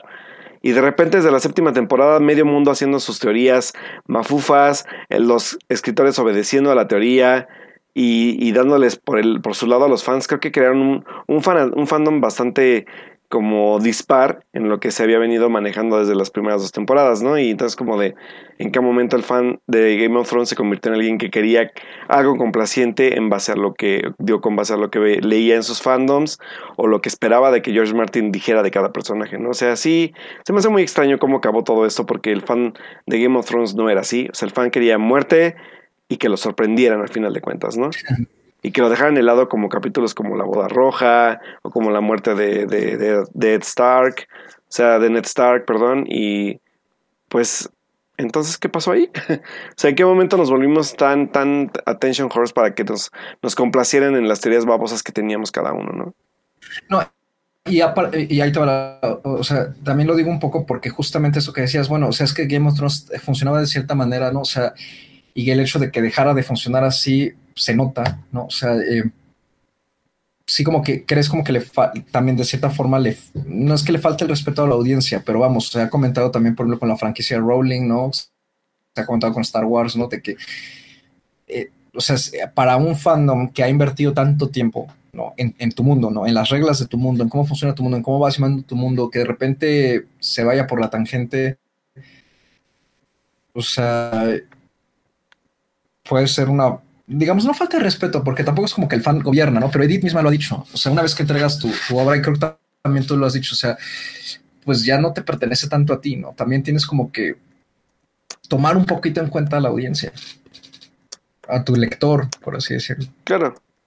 O sea, sí está bien, pero a la vez vuelvo a lo mismo, ¿sabes? O sea, como esta toxicidad que se crea por las expectativas, por yo quería y yo quería hacer aquello, o yo quería que se viera esto, pues también como que, señores, por favor, cálmense tantito, ¿no? Sí, es que la línea es muy delgada, ¿no? Entre el que yo quería y entre lo que vamos, o sea, hablando de la forma más objetiva, entre comillas, posible, pues, eh, narrativamente esto sí está muy disparatado porque no sé, o sea, eh, no sé, Daenerys jamás se habría puesto a bailar el hula hula, ¿no? Y aquí lo bailas, algo así. Este, sí, no, claro. en eso sí me la imaginé, por eso me reí. Esa era la idea. Pues sí, la verdad es que fue un, fue un final bastante agridulce. A mí me gustaron cosas, hay cosas que no hay gente que sí lo odió totalmente. Hay gente que validó muchas cosas de, de, las decisiones de cada uno, que también yo valido mucho. Pero sí fue un final agridulce, o sea, es como de, ah, bueno. O sea, ya fue como un, ya, bueno, ya se acabó, ¿sabes? Y pues sí, ya se acabó. O sea, ya fue como de, bueno, se acabó, o sea, ni siquiera fue como de, qué gran final, se acabó la gran serie. No, pues, al final de sabemos que era una novela también, pero fue un, como un, eh, ya, se acabó. o sea, ni siquiera fue como, ya se acabó y todos lloraron y, y no, la van a extrañar. Mm, eh, pues ya, se acabó. bueno, pero la gente no debe desesperar, o sea, está Big Little Lies que llega en junio. Ajá. Y si no, si no le han dado una oportunidad a la primera temporada de esa miniserie, háganlo, porque aparte de que creo que es un poquito exigente con el espectador en términos de la edición, que Sean Mark le hace un estupendo trabajo. Las actuaciones, sobre todo de Kidman y de, este, de Laura Dern, están exquisitas. Viene Meryl Streep en esta segunda temporada, entonces no sufran por Juego de Tronos, hay más que ver. Y también está, y, y, y, también está Chernobyl, ¿no? Que ya ha empezado eh, su, su, transmisión y que yo he leído cosas buenísimas y ya se me antojó. Entonces, uh. Sí, no, o sea, no, y desde el tráiler se veía, ¿eh? Sí. O sea, la verdad es que Chernobyl se ve bastante, bastante interesante. Yo sí voy a, voy a, voy a empezar a verla, yo creo que la otra semana, porque me llama mucho la atención. Sí, yo, yo increíblemente sí creo que voy a retomar mis series ahorita con, con esa. Porque sí, sí pues quiero formar parte de la conversación ahora sí. Pues vamos a ver qué tal, porque la verdad es que se ve muy, muy bien hecha. O sea, la neta es que sí. Si la están viendo, cuéntenos, porque sí, Chernobyl dicen que está muy, muy intensa. Sí. No, y además creo que es, es eh, se agradece un, giro de tema. O sea, todo es totalmente eh, diferente a, lo que se acaba de terminar, ¿no? Y, y pues, mira, o sea, yo, eh, viéndolo desde un punto de vista más general, ¿no? O sea, suele ocurrir mucho con las series, ¿no? Sobre todo con las franquicias que, que llevan años, con las series que llevan años, ¿no? Que, han conquistado mucho, mucho público, este, y que han, que han llegado a formar parte ya de, del imaginario colectivo, ¿no? y de la cultura pop. O sea, pasó con, con recepciones más, más positivas o negativas en el caso, pero hubo siempre mucha presión para terminar esas series como Friends, ¿no? Le acaba de pasar a The Big Bang Theory, que terminó la semana pasada y por lo visto casi nadie se acordó. Este, Sí, yo- ¿eh? yo no Nadie. sé- yo no vi nada de ruido sobre The Big Bang Theory, ¿eh? Nada. Yo la dejé de seguir, la verdad, Yo este, también. desde hace mucho. Pero creo que, bueno, al menos yo aquí, como dices, Alberto, yo no creo que no conozco a nadie de mis amistades que la siga, ¿no? Y, y la verdad es que en las redes estuvo muerto el, el- el hype. Eh, no sé qué tan a, tan a gusto haya estado los seguidores con el final. Eh, creo que en Estados Unidos todavía sí, sí, sí siguió teniendo mucho boom. Pero vamos, o sea, cuando le llega el final a una serie, es siempre crea ese, ese momento entre expectativa y de, de mucha em- eh, entre emoción y presión de que, cómo se va a cerrar todo lo que nos han mostrado, ¿no? Sobre todo cuando son series ambiciosas, ¿no? Claro. Este, entonces tenemos desde, desde finales que han sido aclamados, ¿no? Unánimemente, ¿no? Como Los Soprano, Breaking Bad, tengo entendido también. Six Feet Under, ¿no? Finalazo, una de las primeras series que me eché completa, completas en mi vida, este, y la recuerdo con mucho cariño. Este, Ah, luego hay finales que, que han estado satisfechos, de- aunque no han sido del todo perfectos, tipo como Friends, ¿no? También ha habido finales controversiales como Lost y pasó con How I Met Your Mother. Así es, ajá. Entonces creo que es De, de hecho, hay un totalmente- meme bien chistoso, el de, el de, el de, el de este James Franco que está como en una, en una de, de, de, de- para ahorcarlo, que dice los fans de Game of Thrones llegando a, a aquí de, después de, de un final tan feo y dice ahí que este How I Met Your Mother, ¿es tu primera vez aquí? Ese meme es de, de la película de los Coen, ¿no? De la Ah, de es cierto, dije, los ¿qué película? Sí, sí, ándale, esa mera. sí, es muy, muy divertida Historia, que es una sí. No, hay la cantidad de Entonces, memes que se sí. han hecho, ¿eh? O sea, incluso hoy, hoy, hoy chistosamente la cuenta oficial de Lost tuiteó algo sobre su final como diciendo, miren, yo también tenía su final controversial que a muchos no les gustó. Exacto, entonces, eh, eh, para mí, eh, viéndolo desde afuera, pues para mí era de esperarse. O sea, como yo vi que estaban todas las reacciones en estas últimas semanas, yo dije, esto va a haber gente a la que le va a gustar, va a haber gente a la que no le va a gustar y va a haber gente a la que le va a parecer correcta. Entonces, este, pues ni modo, así, así es esto.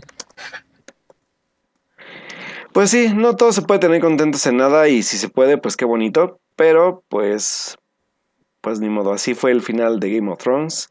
Y pues señores, cada quien, pues por lo menos para mí, obtuvo lo que merecía, no de la forma que yo quería, pero sí por lo menos lo que se merecía cada uno. Así que pues esperemos sus comentarios, aquellos que nos escuchan en el diferido, en el chat ya están comentando un poquito de eso, y también en el hashtag ForNerds para que puedan decirnos si les gustó o no el final de una de las series más, pues, importantes de los últimos 10 años, y también pues de los más controversiales de, de los últimos dos. Así que pues Carlos, es momento de hablar porque vamos a usar hoy una cortinilla especial porque no esperábamos que fuera eso, porque no vimos nada, pero nos acordamos. Así que, ¿estás listo para hablar de lo que vamos a hablar ahorita en cine? Eso, vámonos a la cortinilla especial antes de que Carlos nos eche a perder la sorpresa. ¡Vámonos! Jedis, Padawans, Siths, la fuerza, sables de luz, recompensas, droides, el imperio, Ewoks, la rebelión, Wookiees, cine, literatura y cómics. sección de Star Wars. En Fortnite. Sí, señores, el día de hoy, ah, todo, contra todo pronóstico y des- de, que hubo bastantes estrenos esta semana, vamos a hablar el día de hoy de el 20 aniversario de la película que por lo menos para mí me introdujo ya de lleno a lo que fue el universo de Star Wars, pese a que yo sabía que existía. Recuerdo aquel año del 1999 cuando mi papá, bueno, yo le dije a mi papá, oye papá, ¿me llevas a ver esta película? Porque pues yo me acuerdo que existe algo llamado Star Wars, pero pues no sé bien de qué va y sé que esas son las primeras películas y bla, bla, bla, bla, bla, bla, bla.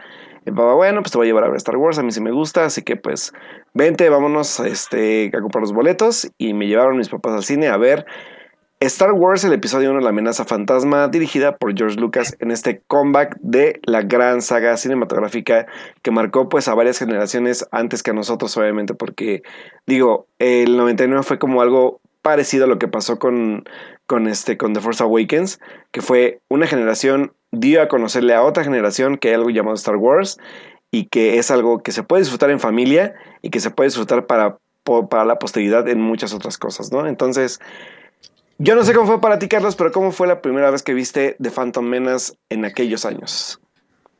Ay, mira, por hacerme chistecito ahorita de, del respiro de Darth me dio un ataque de tos, entonces tuve que silenciar el micrófono. ándele, ándele, payaso. Eso, eso me ganó, eso, eso me Este, eh, híjole, la verdad, eh, eh, ah, digo, antes yo de, de, de, de, comentar mi recuerdo, ¿no? Que, que apenas lo recuerdo. Este, eh, pero ahorita que, que, que mencionaste que, le pediste a tu papá que te llevara a ver la película, o sea, ¿tú viste primero el episodio 1 o ya habías visto la trilogía original? Recuerdo, o sea, te voy a ser bien honesto, o sea, yo recuerdo que había visto... No te acuerdo. Recuerdo que había visto pedazos de la trilogía original en el 5, nunca fue como de ah. sentarme a ver la película tal cual y de las películas y decir, ah, sí, soy fan de Star Wars.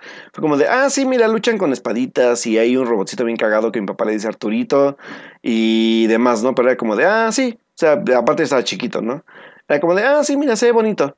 La que sí recuerdo casi completa por fragmentos, o sea, que sí veía como por pedacitos, era El Retorno del Jedi, que era la película que me gustaba muchísimo por los Ewoks. O sea, bueno, obviamente era un chamaquito y demás. Pero ya cuando llega el, el, episodio el episodio 1. Incluso recuerdo que, que, antes de su estreno me, me llevaron a ver Babe eh, eh, Regresa a la Ciudad, al cine, y me pasaron el trailer y yo fue así como de, wow, eso se ve interesante.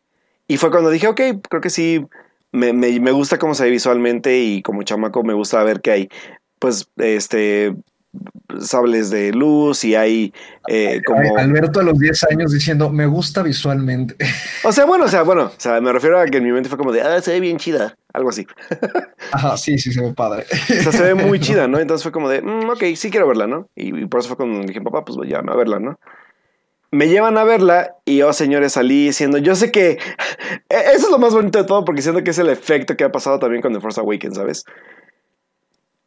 Yo sé que mucho fandom, muchos fans de la, de la, primera, de la primera saga cuando vieron el episodio 1 fue como el, el, el, el, gran chiste de la película, de la comedia llamada este, Fanboys, que está basada pues, en todo este fenómeno de Star Wars, que no me acuerdo de qué año es Fanboys, creo que es del 2014, algo así. Si no la han visto, véanla, es una gran película. No sé dónde esté. Según yo estaba en Amazon Prime, pero creo que ya no. Pero tienen que ver fanboys, porque son fans de Star Wars. La neta la van a disfrutar un chingo. O sea, es, es de unos chavos que uno de ellos va a morir de cáncer. Entonces necesitan, bueno, necesitan robarse del rancho Skywalker el rollo del episodio 1 antes de que pues, él se muera y pueda ver la película, ¿no? Entonces, este, pues la verdad es que yo sé que mucha gente la odió, pero yo como chamaco la disfruté tanto, tanto. La carrera de los pods, eh, sobre todo el, el, la batalla de los, de los sables láser entre Darth Maul, eh, eh, Qui-Gon Jinn y Obi-Wan, fue como de wow. O sea, desde ahí se me grabó pues esta, la rolita de, de ¿cómo se llama, Carlos? Este Duel of the Fates, ¿sí es esa? Sí. O sea, la verdad es que, wow, o sea, me voló la cabeza a, a esa edad, ¿sabes? O sea, fue como de Star Wars es lo máximo. Y Alberto se empezó a llenar de puro merchandising de Star Wars, de navecitas, de pósters, de revistas. Ahí fue cuando verdaderamente empezó mi fandom por Star Wars. Fíjate, qué chistoso. Creo que nunca había conocido yo a alguien que hubiera empezado su fandom por el episodio 1. Sí, yo sí empecé por el episodio 1. Creo que Edith mm. igual, pero Edith, o sea, Edith le gustaba, me acuerdo que cuando contó que le gustaba el episodio 1, pero pero normal, ¿sabes? Fue como de, ah, sí, este, o sea, está padre, pero ya no, yo sí, yo sí recuerdo el fandom directo, o sea, comprar muñequitos, revistas, incluso eh, se sacaron cómics de, de, cuatro tomos de todo de Phantom Menace. Yo todavía conservo unos porque me faltó uno. O sea, conservo creo que dos de los tres que tenía, porque el otro lo perdí.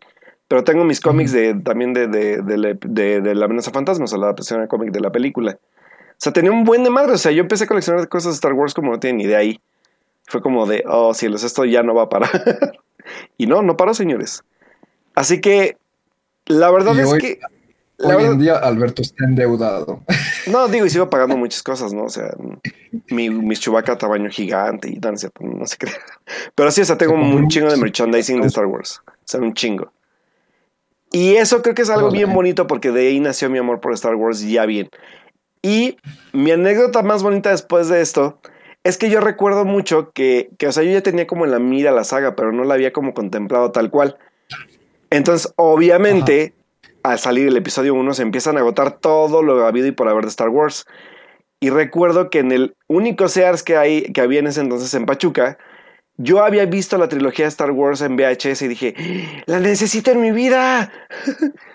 Entonces, Papá. ajá, sí, no, y, y cagadísimo porque yo me dicen, papá, pues háblales a la tienda y pregúntale si todavía la tienen, ¿no?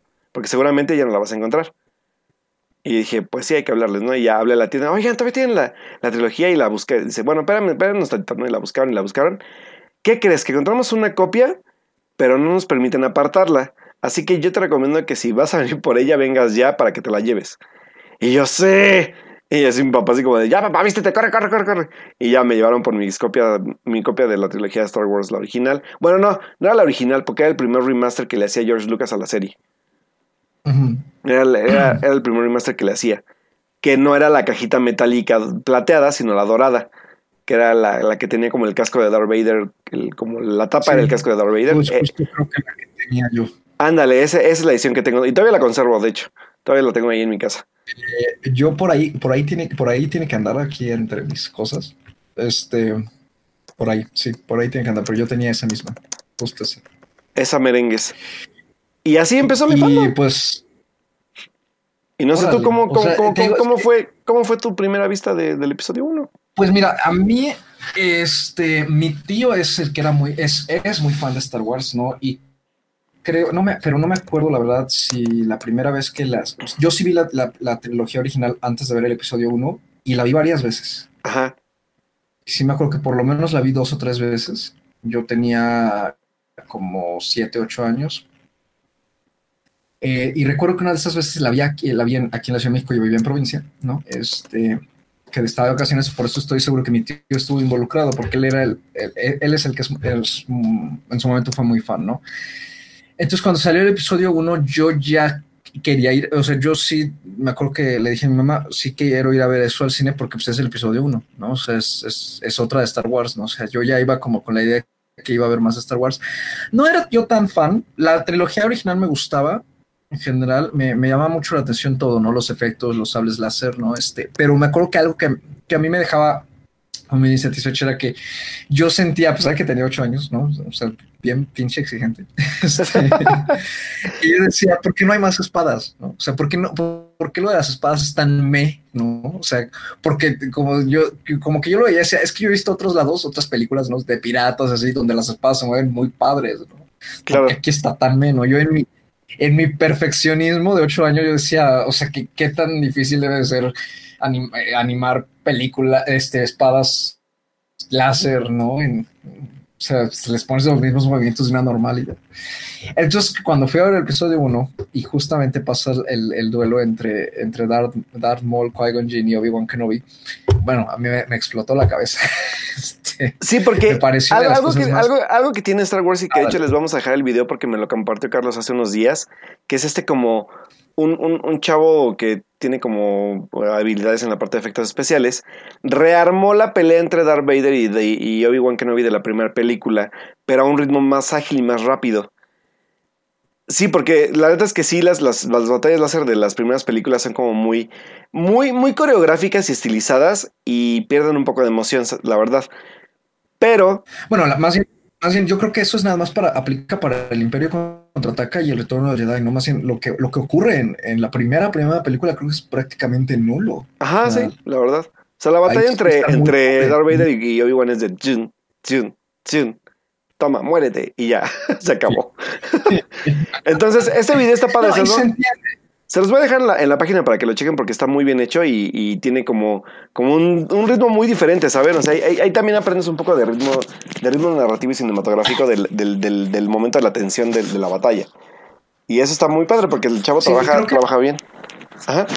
Creo que en algunos algunos momentos del video, pues sí, obviamente sí se nota que hay una manipulación de efectos especiales un poco, como que le falta una pulida, pero la verdad es que el concepto de, de esta eh, reinterpretación de ese duelo está padrísimo. A mí, yo lo vi y me emocioné mucho. Sí, yo también. sí. No, entonces yo creo que a mí eso fue lo que me voló la cabeza. Sí, me acuerdo que salí muy, muy animado y este, no le entré, y sin embargo no le entré al fandom tan duro como, como te pasó a ti, Alberto. Le entré un poco más fuerte con el ataque de los clones. Sí, este, porque también digamos que el círculo de amistades que, tuve durante la secundaria también estaba muy clavado con Star Wars, ¿no? Entonces ahí fue cuando yo le entré mucho al, fandom y sobre todo a lo del universo expandido. Era lo que más me gustaba, ¿no? Este, a mí, a mí no me acuerdo también si, lo, he, llegado a mencionar alguna vez aquí, pero a mí siempre me termina llamando mucho la atención personajes secundarios, ¿no? Este, porque al protagonista, pues ahí lo tenemos siempre para repetirlo. Los protagonistas los podemos ver siempre que queramos, ¿no? Entonces, siempre me ha gustado mucho explorar este, historias de, de personajes que se ven interesantes, pero que no se tocan mucho y así. En, en muchas franquicias me pasa eso. Entonces, por eso el, el universo expandido para mí me eh, fue como un tesoro, ¿no? Claro. Pero el episodio 1 lo recuerdo con cariño y también es, es como un poquito conflictivo, ¿no, Alberto? Porque eh, creo que ambos estamos conscientes de que tiene cosas muy padres, pero al mismo tiempo tiene cosas pobres, ¿no? No, por, no yo no me atrevería a decir muy, muy, muy malas así de la película es deleznable, no tampoco. Eh, pero si algo a mí me, me gusta del episodio 1 y por lo que lo rescato mucho es porque me comprueba dos cosas. Uno, que George Lucas como constructor de mundos, ¿no? Como de, de wo- de world building es era genial, ¿no? O sea, creo Claro. que logró armar eh, eh, escenarios, ¿no? Y, y- realmente plasmar eh, como el, flujo orgánico de un universo de una manera excepcional, ¿no? Con una identidad de color, de composición, de personalidades, ¿no? De cómo funcionan eh, incluso las jerarquías sociales, ¿no? O sea, Naboo, Tatooine, Coruscant, ¿no? Creo que eso es, pu- pues son pocos, pocos realmente los, los cineastas que han logrado plasmar algo así, sobre todo que, que sea original, ¿no? O sea, vamos, no sé, por hablar, por hablar de algo similar casi eh, a la par del episodio 1, El Señor de los Anillos plasmó excelentemente bien la Tierra, y- la tierra Media, pero ya, digamos, había un precedente escrito, ¿no? Claro. Aquí todo esto es de la cabeza de Lucas, ¿no? Entonces, llevarlo, llevarlo a la pantalla así, este, creo que es algo que disfruto mucho de la película y, y algo que, que identifica mucho a, la, a, la a, la- a esta trilogía de precuelas, ¿no? Este, eso uno. Y la otra, que a lo mejor Lucas no será el mejor escribiendo diálogos y tampoco será el mejor director dirigiendo actores, ¿no? Este, pero sí también tiene otro punto fuerte, es que logra construir muy buenos terceros actos. A- Sí, la verdad es que puede que, puede que, puede que Phantom Menace sea, la verdad es que voy a dar aquí yo también un- un- una confesión muy, muy grande, porque hay que recordar que Star Wars, eh, episodio fantasma o episodio 1, de episodio 1, eh, La amenaza fantasma, fue la única película que, que, que Fox se atrevió a lanzar en este como posible reconceptualización de, de armar en tercera dimensión las películas. Neta, cuando fui a ver la amenaza fantasma en tercera dimensión, me dormí tanto tiempo que dije, güey, ¿en qué momento me pasó esto? La verdad es que todo el primer acto de la película es aburridísimo, aburridísimo. No me acordaba que fuera tan aburrido, ¿sabes? O sea, sí, sí toma muchísimo tiempo Lucas para poder introducirnos a la parte de realmente importante de Anakin, ¿sabes? Porque ni siquiera la parte Sí. de la parte de los Gungan es totalmente desechable. La parte ya hasta que llegamos por fin al, Consejo Jedi es como de al fin, aleluya, llegamos aquí, pero también es como tan solemne, tan todo es, todo es tranquilidad y somos, somos perfectos y bla, bla, bla. Y es como de, güey, ya quiero ver algo de acción, ¿sabes? Y además, ¿sabes qué? También, por ejemplo, todo lo de Anakin, lo de Tatooine, o sea, independientemente de la, del hype que causaba ver a, Darth Vader, ¿no? De, de niño. Pero, por ejemplo, a mí lo de la, lo, eh, la última vez que la vi, y no tiene mucho, él, vi todas antes del episodio, de ver el episodio 7. Me eché todas de corrido. Este. eh, me pesó mucho ver la carrera de los pots. Eh, o sea, me gusta. La Claro. secuencia me gusta. Me parece que era necesario tener una, una secuencia con mucha acción a mitad de la película, porque justamente ya llevabas este ritmo pesado. Eh, pero siento que no hace más que seguir postergando las cosas, ¿sabes? O sea, Sí. siento que de- ya después de que termine eso digo, ay, ya cuánto tiempo llevamos aquí en Tatooine, ¿no? Ya estoy como a mirarla, ¿no? Así de, ¿por qué seguimos en este planeta árido? O sea, ya, ya, ya, ya, ya, corte, corte, corte, ¿no? O sea, está muy padre, pero, pero sí siento que le añade tiempo extra a la película que tampoco era tan necesario ver. Claro. La, la Este, parte de Guato, la, la parte también de, de, de, de exactamente lo que es extender la, la estancia en Tatooine. Este rollo también de la explicación de los midiclorianos que muchos, muchos le estamos cuestionando siempre a Lucas. El personaje de, de también, quieras o no, el personaje de Jar Jar le quita un poco de ritmo a la película, ¿sabes? Como, como, como esta forzadez de su humor. Es que ni siquiera su humor, su humor es básico, pero tampoco es hartante. O sea, no, no es un personaje que sí me disgusta, pero no me harta. O sea, como que digo, ay, sí, qué baboso habla así, ¿no? Pero todo esto le quita mérito al, desarrollo de la película, ¿sabes? Y lo más chistoso de todo es que el, fan, es, es lo que pasó igual con The Force Awakens, ¿sabes? ¿sabes? Es como de, al fan no le dieron lo que ellos esperaban después de tanto tiempo de regreso de la, de la saga. Es todo un patrón que se repite con este fandom tan, tan, tan irregular dentro de Star Wars. Y sin embargo, fíjate que en retrospectiva, algo que también aprecio mucho de la amenaza fantasma es que es- Lucas sí logró armar una buena intriga política. Sí, Me gusta, me gusta el aspecto político de Star Wars, me gusta mucho. Todo Sí, lo que sí. ocurre en Coruscant, todo eso tras bambalinas y la forma en que se va volviendo, se va moviendo Palpatine, porque por eso yo me acuerdo muy bien que sí había visto yo varias veces este, la trilogía original, porque me acuerdo cuando yo llegué al episodio 1, mi mayor pregunta, o sea, yo iba con el question mark así, casi casi como en un, en un cartel, así de, ¿por qué Palpatine sale aquí y es, es el embajador de Naboo? sí. Sí, o sea, o sea, ¿cómo es que de aquí llegó allá, no? Este, entonces, eh, y, y lo peor es que la película no me lo resolvió en ningún momento. Y digo, también, o sea, estamos hablando de cuando nosotros teníamos aproximadamente unos 10 años, ¿no? En el 99, este, eh, no importaba, o sea, no, no, no, tampoco era como que nos muriéramos por, porque, ay, no nos, no nos resolvieron la incógnita, no, por supuesto que no, pero pero vamos, o sea, creo que está manejado de una manera bastante buena para eh, enlazarse con el episodio 2 y el episodio 3. ¿no? Este, creo que, eh, creo que aparte de lo del ritmo y del, del mal diálogo, ¿no? Y, de, y del, del ritmo de los actos, pues sí, o sea, en actuaciones se queda a ratos medio, no pobre, pero un poco plano, ¿no? O sea, este, pero tampoco era como que dijeras, híjole, es que la trilogía original es un portento de actuaciones, ¿verdad? O sea, sí, claro. tampoco, tampoco lo es tal cual. O sea, Mark Hamill trabaja un poco eh, mm, eh, como que sin tanta fluidez en la primera película, ¿no? Este, mientras que Carrie Fisher y, Ha- y Harrison Ford sí ya se, se nota mucho, o sea, sé que sí ya tenían un poco más de experiencia. Entonces, este, vamos, o sea, eso no es nada nuevo. Eh, Yo creo que, pero yo creo que el declive, más bien donde se exacerbaron todas esas fallas que llegó a tener la 1, se notaron más en la 2, en el Sí. episodio 2.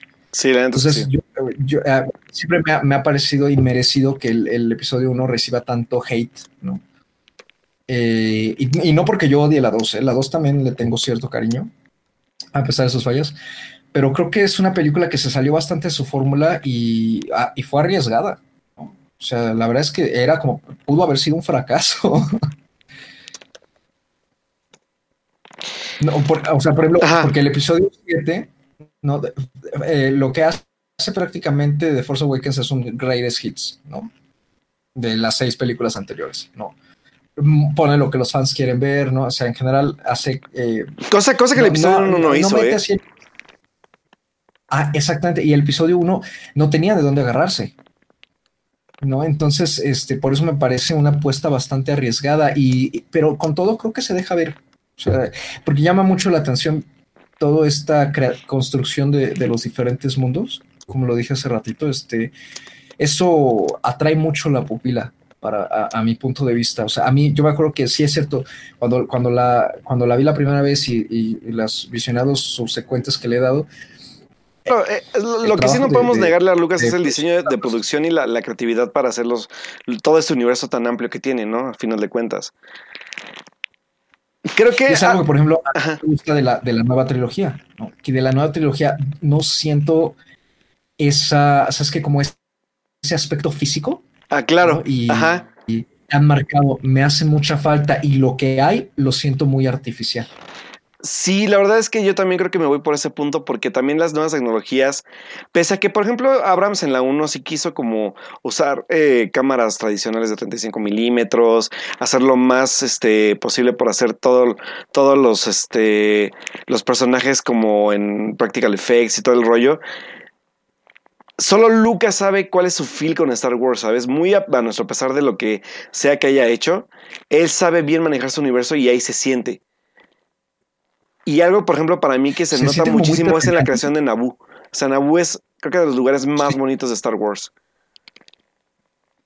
Se siente muy terrenal. Exacto. Todo, incluso Cursan. O sea, como que sí puedes vivir ahí, ¿sabes? Sí, sí, sí, sí, sí. Uy, Coruscant es como. Entonces- Coruscant es como, como llegar a la Ciudad de México, ¿sabes? Como yo, yo, que, yo que lo vivo es como ser provinciano, yo que vengo de un lugar con mucha, mucha vegetación y demás, y llegar así a un lugar donde puras luces y un chingo de edificios y gente vestida bien rara. Algo así es. es, es, es- eso tienes mucha razón, es muy terrenal. Muy, y, muy terrenal. barrios Ándale, sí. con el episodio 2, ¿no? Así, lugares cuestionables. Este. Y es bien chistoso porque hasta es cuestionable, por ejemplo, cuando vemos la parte de- del Senado. Es como un Senado de la República, literalmente. O sea, un chingo de gente sentada o escuchando a otro güey hablar. Y, y no sé, es, es, es, es- es un poco más cercano. Tienes mucha razón. O sea, nunca lo había visto así, ¿eh? Sí, por esto digo, o sea, creo que, creo que como creador de mundos, como world building, me parece uno de los mejores ejemplos eh, sobre, eh, pues sí, de ficción y de fantasía, este, sobre todo eh, que no, te digo, no tiene este apoyo de venir de algo literario, ¿no? Que finalmente, pues sí, ¿no? O sea, Rowling ya no estaba describiendo cómo era Hogwarts, entonces pues nada más había que, que encontrar la locación que más se adecuara a, la visión de ella y eso, pero pues ya no tienes que hacer todo el trabajo de conceptualización desde cero, ¿no? En cambio, lo que ha hecho Lucas, son, creo que de, del 2000, del 99 a la fecha, creo que ha han sido muy pocos los directores que realmente se han aventado a hacer algo así, eh, sin, o sea, por creación propia. Entonces, eso, eso yo, yo siempre se lo he aplaudido a, a él y es algo que creo que que lo identificó mucho como director, ¿no? Y, y de, de- de esta trilogía de precuelas. Y, le- y les da un valor que pues, dicen, es que el episodio 8 ahora es muy complejo, ¿no? Y que- que ya quisiera la trilogía de precuelas tener esa complejidad. Pues sí, pero ya quisiera el episodio 8 tener eh, el acercamiento del autor. Claro. Totalmente de acuerdo. Ay, no sé, la verdad es- es que ahora que lo veo, sí necesito volver a ver el episodio 1 otra vez para volver a encontrar aún más cosas, ¿sabes? Porque sí, o sea, esta, esta organicidad que tiene Lucas, a, a pesar de, de, de, de, de alocarse un poco con personajes como Jar Jar o como estos robots babosos que son los, los, los droides, este. Los droides del, del separatistas también que son como de eh, no lo sé si creerles o no. Pero aún así el desarrollo, sobre todo hay, hay una adición muy importante en la parte de Star Wars con el episodio 1. Obviamente Natalie Portman como Padme y el personaje de Obi-Wan con, con este... ¿Cómo se llama este actor? Bueno, Con Iwan McGregor. Entonces, la verdad, esos son como los dos grandes aciertos de Lucas en el casting, al menos, y en el cómo los desarrolla después. Qué lástima que de Qui-Gon Jinn solo vimos muy poquito, porque nos- a mí me hubiera gustado ver más. Pero lo poco que ofrece este. Este. Ay, ¿por qué soy malísimo con los nombres? Ayúdame. con Iwan McGregor. No, este, con Qui-Gon. Con Liam Neeson, sí. Con Liam Neeson. O sea, la verdad es que a mí me hubiera gustado ver más de Liam Neeson como Jedi, ¿sabes? Sí, mira, a mí, digo, esto ya es despegándonos un poco del episodio 1, pero a mí algo que no me gusta es el desarrollo de Padme en el, en el episodio 3. Creo que de tomar un papel muy, muy protagónico y muy fuerte, de repente en el episodio 3 se vuelve esta señora de casa, que no, no- sobre todo después de la, de la, de la mitad hacia el final, eso no me, no me, no me, no me termina de gustar. Eh, por muy funcional que, que sea para la historia, este, pero sí, yo creo que también el elenco fue un acierto y además eh, eh, de esta película también tenemos personajes que, personas que, que pues poco a poco fueron, o sea, ha- han formado parte de- del, del universo del cine reciente, pues, pues, de forma muy prominente, ¿no? Por ejemplo, Samuel L. Jackson estaba, se, metió ahí como Mace Windu y vol- volvió icónico al personaje. E incluso tenemos a Keira Knightley como una de las este, señuelos de, de Padme, ¿no? Que, que era, era el principal señuelo porque eh, si les cubres más o menos cierta parte de, de los pómulos se parecen mucho las dos actrices, ¿no? Entonces, ¿quién hay? No, Kenny Baker, ¿no? Ian McDarney también, por ejemplo, este que, que se ha vuelto también icónico como, como este, como Palpatine. Y este, a mí algo también que, me- que, me- que- recuerdo mucho del, del episodio 1 y, y es esta, la música. La música creo que, eh, digo, la música de Star Wars siempre ha sido buena en general, este, si no es que magistral. Eh, es icónica, obviamente, ¿no? John Williams ha hecho un trabajo inolvidable, pero yo creo que con el episodio 1 nos dio temazos, de verdad, ¿no? Y, este, y, y Duel of the Fates ah, creo que sigue siendo la, la secuencia más emocionante de toda la franquicia de Star Wars. En términos de sables de luz y Claro. de musicalización, me parece estupenda, ¿no? Eh, a pesar de la grandilocuencia y de lo épico y de lo emocionante de ver tantas espaditas prendiéndose de la nada en Geonosis en el episodio 2, que yo me acuerdo cuando vi eso, que estaba que me moría de la emoción. Sí, la neta sí. Sí. Sí, no, o sea, porque yo siempre he dicho, pero ¿por qué salen más Jedi? No, siempre salen dos o uno y hecho me pusieron como a 50, órale. Este, eh, o sea, independiente de que eso se ve muy padre, ¿no? Eh, la coreografía, la intensidad del duelo y cómo se va volviendo de entre una especie de, de duelo de protección y de, y de misterio de ver quién es este ente vestido de negro, ¿no? Eh, que parece demonio, ¿no? Y se vuelve un duelo muchísimo más personal tras la muerte de Qui-Gon Jinn, este, entre Obi-Wan y él. Sí. Eh, que me- me- creo que tiene una cadencia y, y algo tiene ese duelo que, que supera a muchísimos más. No creo que, o sea, eh, nada más está, estaría a la par con el de el de Mustafar entre, entre Anakin y, y Obi-Wan y el de, obviamente, el de Yoda y, y Darth Sidious, pues porque eso era también algo que, Que que queríamos ver, güey, queríamos verlo. Sí, sí. Y yo creo que también eso, es, eso se le agradece a Lucas, ¿no? O sea, que sí nos dio lo que queríamos ver, sin, que tampoco se sintiera metido tan de... ah, sí, casual. ah, bueno, pues como el fan. me hace una de las partes más logradas de la saga. Porque hablamos de, de- de- del preludio antes de la traición, hablamos de, de este esfuerzo en vano del, del- del ejército de clones para poder, entre comillas, lograr la paz en la galaxia. O sea, es, es un, es un punto muy, muy clave dentro de la saga en sí, ¿sabes? Sí. Sí, totalmente. Y, y fíjate que ahorita que, que mencionabas lo de los droides, ¿no? Los droides ridículos, ¿no? Es cierto, sí son algo ridículos. De repente tienen eh, momentos eh, cuando de repente se comunican entre ellos, ¿no? Que sí dicen algo muy estúpido. Esos sí mo- momentos me parecen como un poquito hasta de más, ¿no? O como que es un humor que, que rompe un poquito el ritmo, pues muy tonto. Eh, pero en general a mí nunca me molestaron, ¿no? Porque creo que me habría molestado más que, que, pues, siempre hubiera habido una especie de eh, cosecha interminable de soldados humanos genéricos, ¿no? Que pues, se mueren miles y sigue habiendo miles, ¿no? Que, que al contrario, después se explica con lo de los clones, pero antes de eso, que no, que no estaban los clones, creo que me parece una solución bastante eh, pues lógica, ¿no? De cierta manera, ¿cómo pongo un ejército sin usar tanta gente? Este, pues droides, ¿no? Ajá. Y, y también te da una, esta especie de idea de que pues, la galaxia era a lo mejor un poquito menos avanzada, ¿no? En, en cierto sentido, ¿no? O sea, era- porque de alguna manera a mí siempre me ha parecido que los droides, a pesar de que son máquinas y funcionan por su cuenta, como que me parece que todo ese ejército es más, rudimentario. Y, y, y eh, ojo ahí también, porque hablamos también de, de, de, de un inicio de una rebelión. O sea, obviamente el dinero eh, invertido es de una, de separatistas que, también pues no tienen como dinero para hacer un ejército de gente y ar- arman puros droides para poder ser un poco también más discretos y a la vez, entre comillas, más poderosos y, y que sean controlables. ¿Sabes? O sea, también es, es- es- estos conceptos también políticos que hay detrás del por qué a lo mejor igual, no porque no tuviera como la idea, sino también porque tenía que ser así por el aspecto político.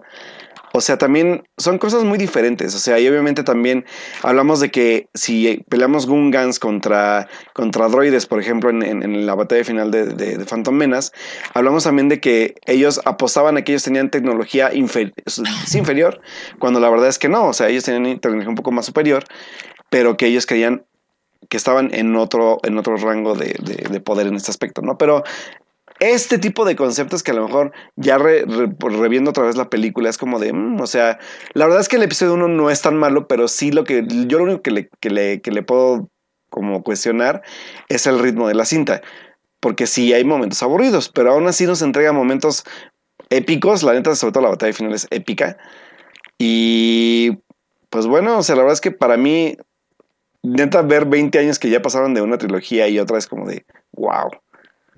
Sí, no. O sea, ya la, la vejez nos pegó duro, amigos. Sí, no. No, y, y mira, yo creo que eso que dices del ritmo en general es un problema de los tres episodios, ¿no? Del 2 y del el 2 y el 3 también sufren de lo mismo.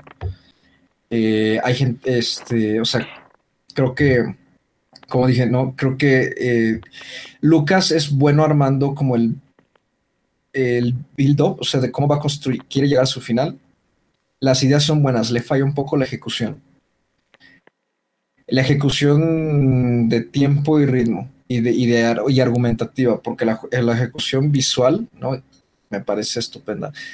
Eh, pero en general sí, o sea, por eso rep- eh, también en el episodio 3 sobran de bueno, no es que sobren, sí se siente, se nota un bajón, ¿no? En ciertas escenas, por ejemplo, cuando Anakin habla con Padme. Que, que, que aparte ya está como este drama matrimonial medio extraño, ¿no? Este, también en el episodio 2 pasa lo mismo, eh, cuando se, se, se, separan, ¿no? Obi-Wan y, y, Anakin se, se, resiente también un poco eso, ¿no? Con todo el drama de Anakin de que te veo mientras duermes, no sé, cosas así. Este, entonces, eh, pero pues eso, pues son, digamos, las debilidades de Lucas como, como guionista, pero se compensa con los grandes momentos que nos entrega la, la saga este, a nivel de acción y, y, y, de, y visuales, ¿no? Claro. No así la, la nueva trilogía que pues podrá tener muy buenas intenciones, digámoslo así, ¿no? Este, pero sí, sí siento que, le falta, a mí, a, mi gusto, o sea, le, le, falta algo a, la manera en como Disney ya ha estado llevando el, el proyecto, ¿no? Se nota que el, el, autor ya no está involucrado tal cual, y también creo que, que incluso creo que es narrativamente más, menos compleja. No, o sea, eh, es, que, es, es, más complaciente, yo podría decir. Sí. O sea, a comparación de lo que hablamos ahorita con lo que hizo Lucas con el episodio 1, que nadie esperaba qué, va, qué iba a pasar y que nos dio un drama político que no a todos gustó y con personajes que no esperaban. Pero aún así, Lucas se arriesgó a hacer algo diferente. Y pues, obviamente, sí, la verdad es que Abrams se fue por, la, por el camino fácil, pero complaciente. Sí, exacto.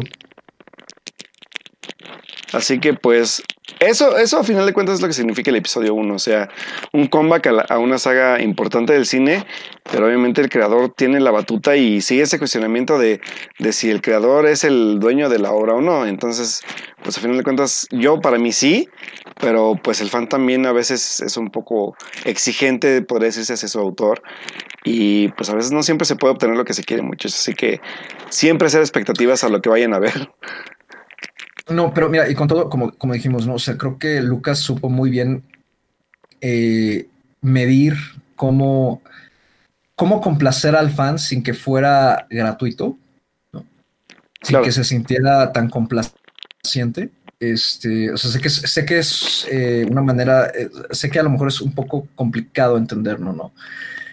Eh, pero por ejemplo, comparémoslo con Rowling, ¿no? Y con lo que está pasando con esta pseudo saga nueva, ¿no? Del mundo de Harry Potter, no, los animales fantásticos. Este, o sea, creo que con todo y, la, y, lo ambicioso del episodio 1 y de esa trilogía, eh, Lucas eh, le sobrarán personajes y tendrá malos momentos de, de humor y malos settings y este de, de caracterizaciones. Pero creo que en, en, ningún momento se le desbalaga toda la película o, o, o todas las líneas argumentativas y que luego ya no sepa ni cómo juntarlas mientras que Rowling no, o sea, sí creo que hay una capacidad de control creativo más, más marcada en, en, en Lucas que, que, en Rowling, ¿no? Que, que yo creo que en, en, todo caso el, problema de Rowling es, es que como ella sí tiene el background novelesco, pues la señora cree que escribir un guion es como escribir una novela y no Exacto. Entonces. Ahora sí que señora, este, señora, siéntese y zapatero sus zapatos, por favor. Sí, exactamente. O sea, no ni teatro, ni teatro ni cine, señora. Lo suyo es escribir los libros. Sí, mejor. Por favor. O sea, sus zapatos. Entonces, este, o sea, creo que, creo que sí, sí, eso también es, es un, es un aspecto importante, ¿no? De cómo Lucas trabajó esta trilogía. Y, y acá, pues, no, te, como dije, o sea, no, no tenemos un Lucas en la nueva trilogía, pero sí, no es que se desbalague por todos lados, pero como que no hay sustancia. ¿no?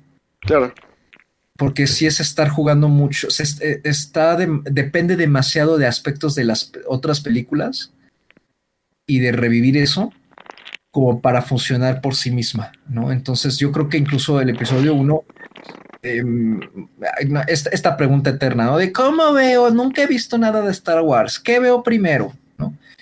Y a mí la verdad es que cuando la gente se me acerca y me dice, oye, este, veo el episodio 1 primero o el 4, ¿no? Que es, yo siempre digo el 4. Sí, yo también suelo decir. ¿Sabes, ¿sabes por qué? Más que por el, por, el, Más por la continuidad. Porque sí cambia mucho el tono de las películas por el tiempo. Claro. Va a ser mucho más difícil ver el episodio 4 al 6 después de haber visto 1 y 3 por, por el avance tecnológico que si ves primero la, la trilogía original, ¿sabes? Claro. O sea, va a ser sí, mucho sí. más fácil entrar a Star Wars. Edith siempre recomienda el cronológico, pero yo la verdad es que no. Yo sí prefiero mejor mil veces ver 4, 5 y 6, nos vamos del 1 al 3 y ya de ahí nos vamos a lo que viene. Porque sí, sí, sí, le afecta sobre todo a las generaciones nuevas ver películas tan viejas, ¿sabes? O sea, a mí me encanta verlas. O sea, sí. el, feel, el, mood, el mood y el feel western que tienen las, las películas de Lucas en ese entonces son como muy bonitos, pero no a todos les gusta. Es, y es más, es más fácil como que primero te vayas acostumbrando a este ritmo que veas algo súper elaborado y después te vayas a algo como de, güey, o sea, como, o sea, todo era más viejo después del, de, de, que Vader entra al, al, poder con Palpatine, o sea, como... Sí, claro, no, sí, sí lo entiendo, o sea, en ese sentido sí lo entiendo. Yo la última vez que las vi todas, las vi en el orden cronológico, ¿no? Vi del 1 al 6. Eh, pero yo creo que, o sea, pues, digo, conociendo todo el background, ¿no? Este, y a pesar de que sí me he distanciado mucho del fandom de Star Wars Sagrado, que no me considero así fan fan, eh, ya no sigo la franquicia tal cual, este, eh, sí es, siempre cuando las he visto en orden cronológico, la, sí estoy muy consciente de, de esa diferencia ¿no? de, de años ¿no? y, de, y, digamos del aspecto visual. Eh, pero sí creo que, que, entrar a Star Wars y ver el episodio 7, híjole, no sé cómo será esa experiencia, yo no la recomendaría, pero a lo mejor habrá que a, a, quien sí le ha tocado y le funcione, pero sí creo que, que, que el episodio 1, por, por, su propia naturaleza de tan independiente de las primeras tres películas, a cierto, desde cierto punto de vista, este, le ayudó mucho a, a no tener que, como, como, que a no tener que estar al, al nivel de esas de cierto, en cierto sentido, porque pues, no, no se podían ni siquiera comparar. Sí. En términos de trama ni nada. Claro. Pero bueno, pues a final de cuentas, yo voy a decir algo que va a ser muy relevante y que creo que Carlos me va a decir si sí o si no y que sí quiero cerrar esta parte del episodio 1 de La Veneza Fantasma porque la verdad es que después de todo lo que hemos hablado, Carlos, vamos a ser muy realistas. Estamos, o más bien se castigó en su tiempo demasiado al episodio 1 por lo que es.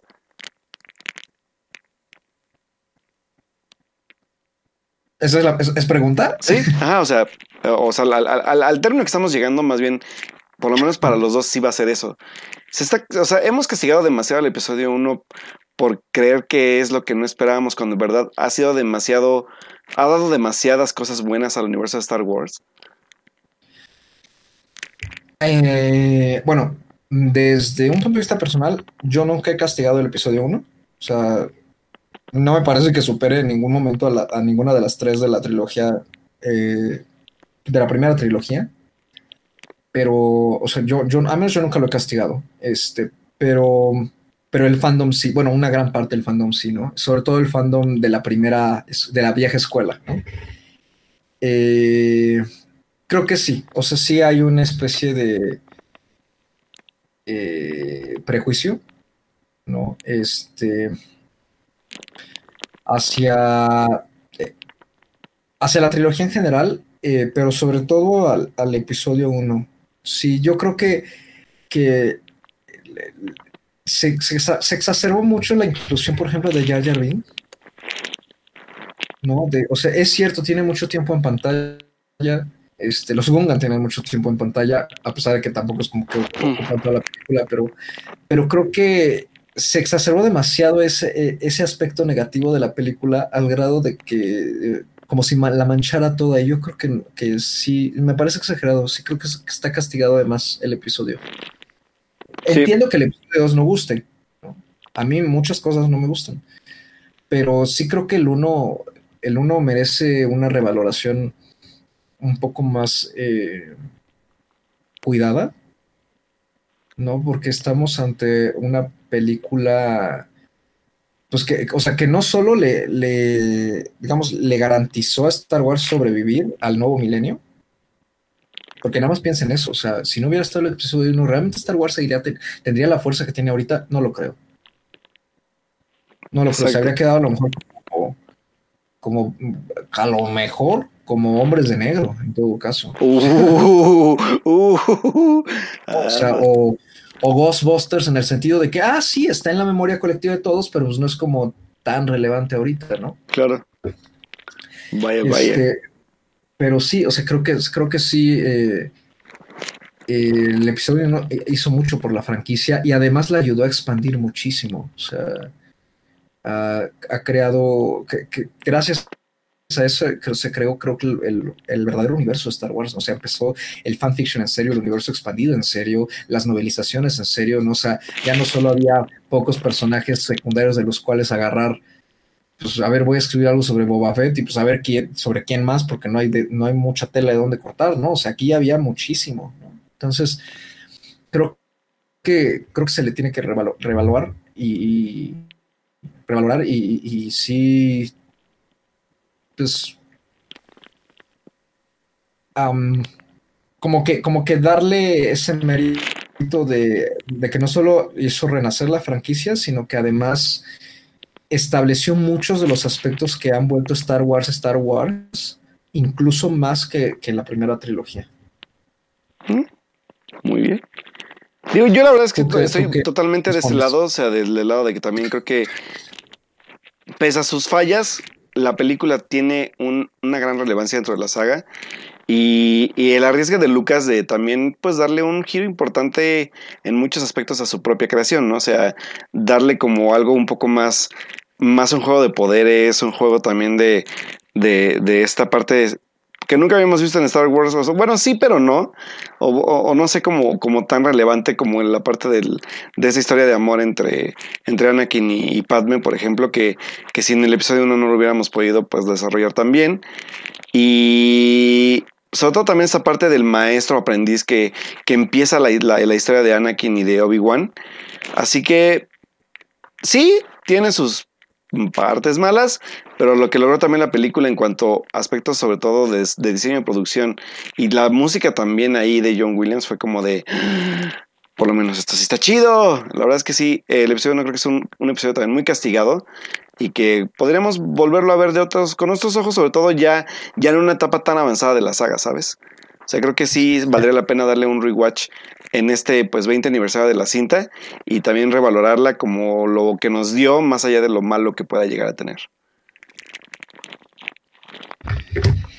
Ah, creo que, creo que nunca había hablado tanto sobre el episodio 1, ¿sabes? En años. Sí, yo también tenía mucho que no hablaba de él así. Y es bueno, o sea, la verdad es que es bueno porque revaloramos un poco la importancia de todo lo que nos ha dejado como fans de Star Wars y del cine. Y los momentos bonitos que nos dejó también, ¿sabes? O sea, yo tengo muchos recuerdos de infancia de la cinta y, y mucho de lo que nos, de lo que me dejó ahí fue parte de mi raíz del fandom de Star Wars. Y mira ahora. ¿Dónde, dónde me tienen ahora en- entre el odio y el amor a Star Wars después de, de las Jedi? Pero ahí vamos, ahí vamos recuperándonos de, de tal descalabrada El trauma. del trauma. Pero A mí no me, fíjate, a mí yo creo que lo triste conmigo es que no me tienen ni entre el odio ni el amor, me tienen en la indiferencia total. Entonces es como de, ah, hagan lo que quieran. No sé, vamos a ver. Ya, obviamente tenemos, ya que hablamos de Game of Thrones, pues viene la, la nueva saga de, de Benioff y Weiss para ver, esperemos que aprendan a escribir en este tiempo y hagan una película por lo menos decente, que Bueno, yo no, siento, que yo siento que la elección de esos güeyes es culpa de Ryan Johnson. Pero bueno, ya la voy a dejar de despoticar contra ese güey porque Edith me va a sacar de este programa. Entonces, No, eh, ¿no has visto el gag que, que- yo vi el gag en Twitter el otro día que decía, bueno, para cómo van las cosas con Game of Thrones, de esa trilogía de Weiss y, este otro señor, esperen una buena primera película, una segunda película pasa- bastante pasable y una tercera hecha un desmadre. Sí, algo así, la verdad es que sí. Pero vamos a ver, démosle el beneficio de la duda, a ver si no la cagan tanto, pero espero que no. Y pues bueno, señores, así que pues déjenos sus opiniones sobre el episodio 1, tanto en pues, nuestras redes como en, aquí en el chat si todavía están por acá. Y pues creo que vamos a cerrar con eso, que pues a final de cuentas el episodio 1 debe ser revalorado por más que por, por sus, bene- sus méritos que por sus fallas. Y pues son 20 años. 20, 20, 20 años, muchachos. Así que pues bueno. 20 años, muchachitos, así que les da sus bastonazos. y pues bueno, pues bueno, señores, creo que esto sería todo por, por, por el programa del día de hoy. Eh, el próximo programa ya vamos a tener a Edith de vuelta. Obviamente me va a regañar muchísimo por, porque soy pésimo subiendo podcast al, al diferido, pero sigo aprendiendo de esto, muchachos, como buen humano. Entonces, hoy gracias a Dios no se nos cayó la, la, la, la, la transmisión, así que este, gracias a todos los que estuvieron con nosotros el día de hoy. Y pues, este, me despido de Carlos. Carlos, acuérdate que pues a final de cuentas este es tu espacio siempre que quieras venir y Ay, cualquier cosa que quieras hablar y pues aquí estamos siempre Edith y yo para, para darte el espacio que, que siempre nos gusta tener contigo sobre estas charlas tan extensas pero también muy enriquecedoras de, de, de cine, de series de televisión y pues muchísimas gracias por, por ser pues ya sabes que eres parte ya casi casi de, de la nómina de, de Fort Nerds, aunque no haya nómina, pero, pero siempre nos gusta tenerte aquí y sobre todo por lo que aportas a, a, a esta conversación y pues esperamos tenerte pronto igual y para otro programa también para que le des la bienvenida a Edith y digas, eh, gracias por, por así hacerme caso en algunos de los consejos que te di para tu viaje. y pues bueno, eh, pues Carlos, dinos dónde te podemos encontrar, leer, escribir y demás. Eh, no, pues primero, muchas gracias por las palabras, Alberto. De verdad, este, para mí la Forners es también como una, una familia digital, ¿no? Que, que, tengo, este, los aprecio muchísimo, ¿no? Me encanta estar aquí en el programa y, y, me encantó estar de vuelta para, para aparte de, de apoyar a, a, Edith en su ausencia y apoyarte a ti, este, pues charlar justo sobre cine y, y, series de televisión con todo y que, pues, pues sí, no pertenezco al fandom de Game of Thrones. Este, hace rato me regañaron por chat de cómo no la ves y yo así de no, no la veo, perdón, soy de la minoría que no la ve. Tal el, cual. Carlos es único y detergente. no, este, pero pues no, o sea, pero la verdad es que yo no, no suelo estar criticando nada, o sea, pues no, es un fandom al que no pertenezco, este, y entiendo por qué, por qué jala tanta gente, ¿no? Este, pero pero sí, o sea, de todos modos creo que se puede, se puede charlar y bien y, pues te agradezco mucho la, invitación, ¿no? Y también la invitación de, de Edith, ¿no? En su ausencia. Eh, y pues bueno, me pueden encontrar en Twitter como Charles-Rider con Y.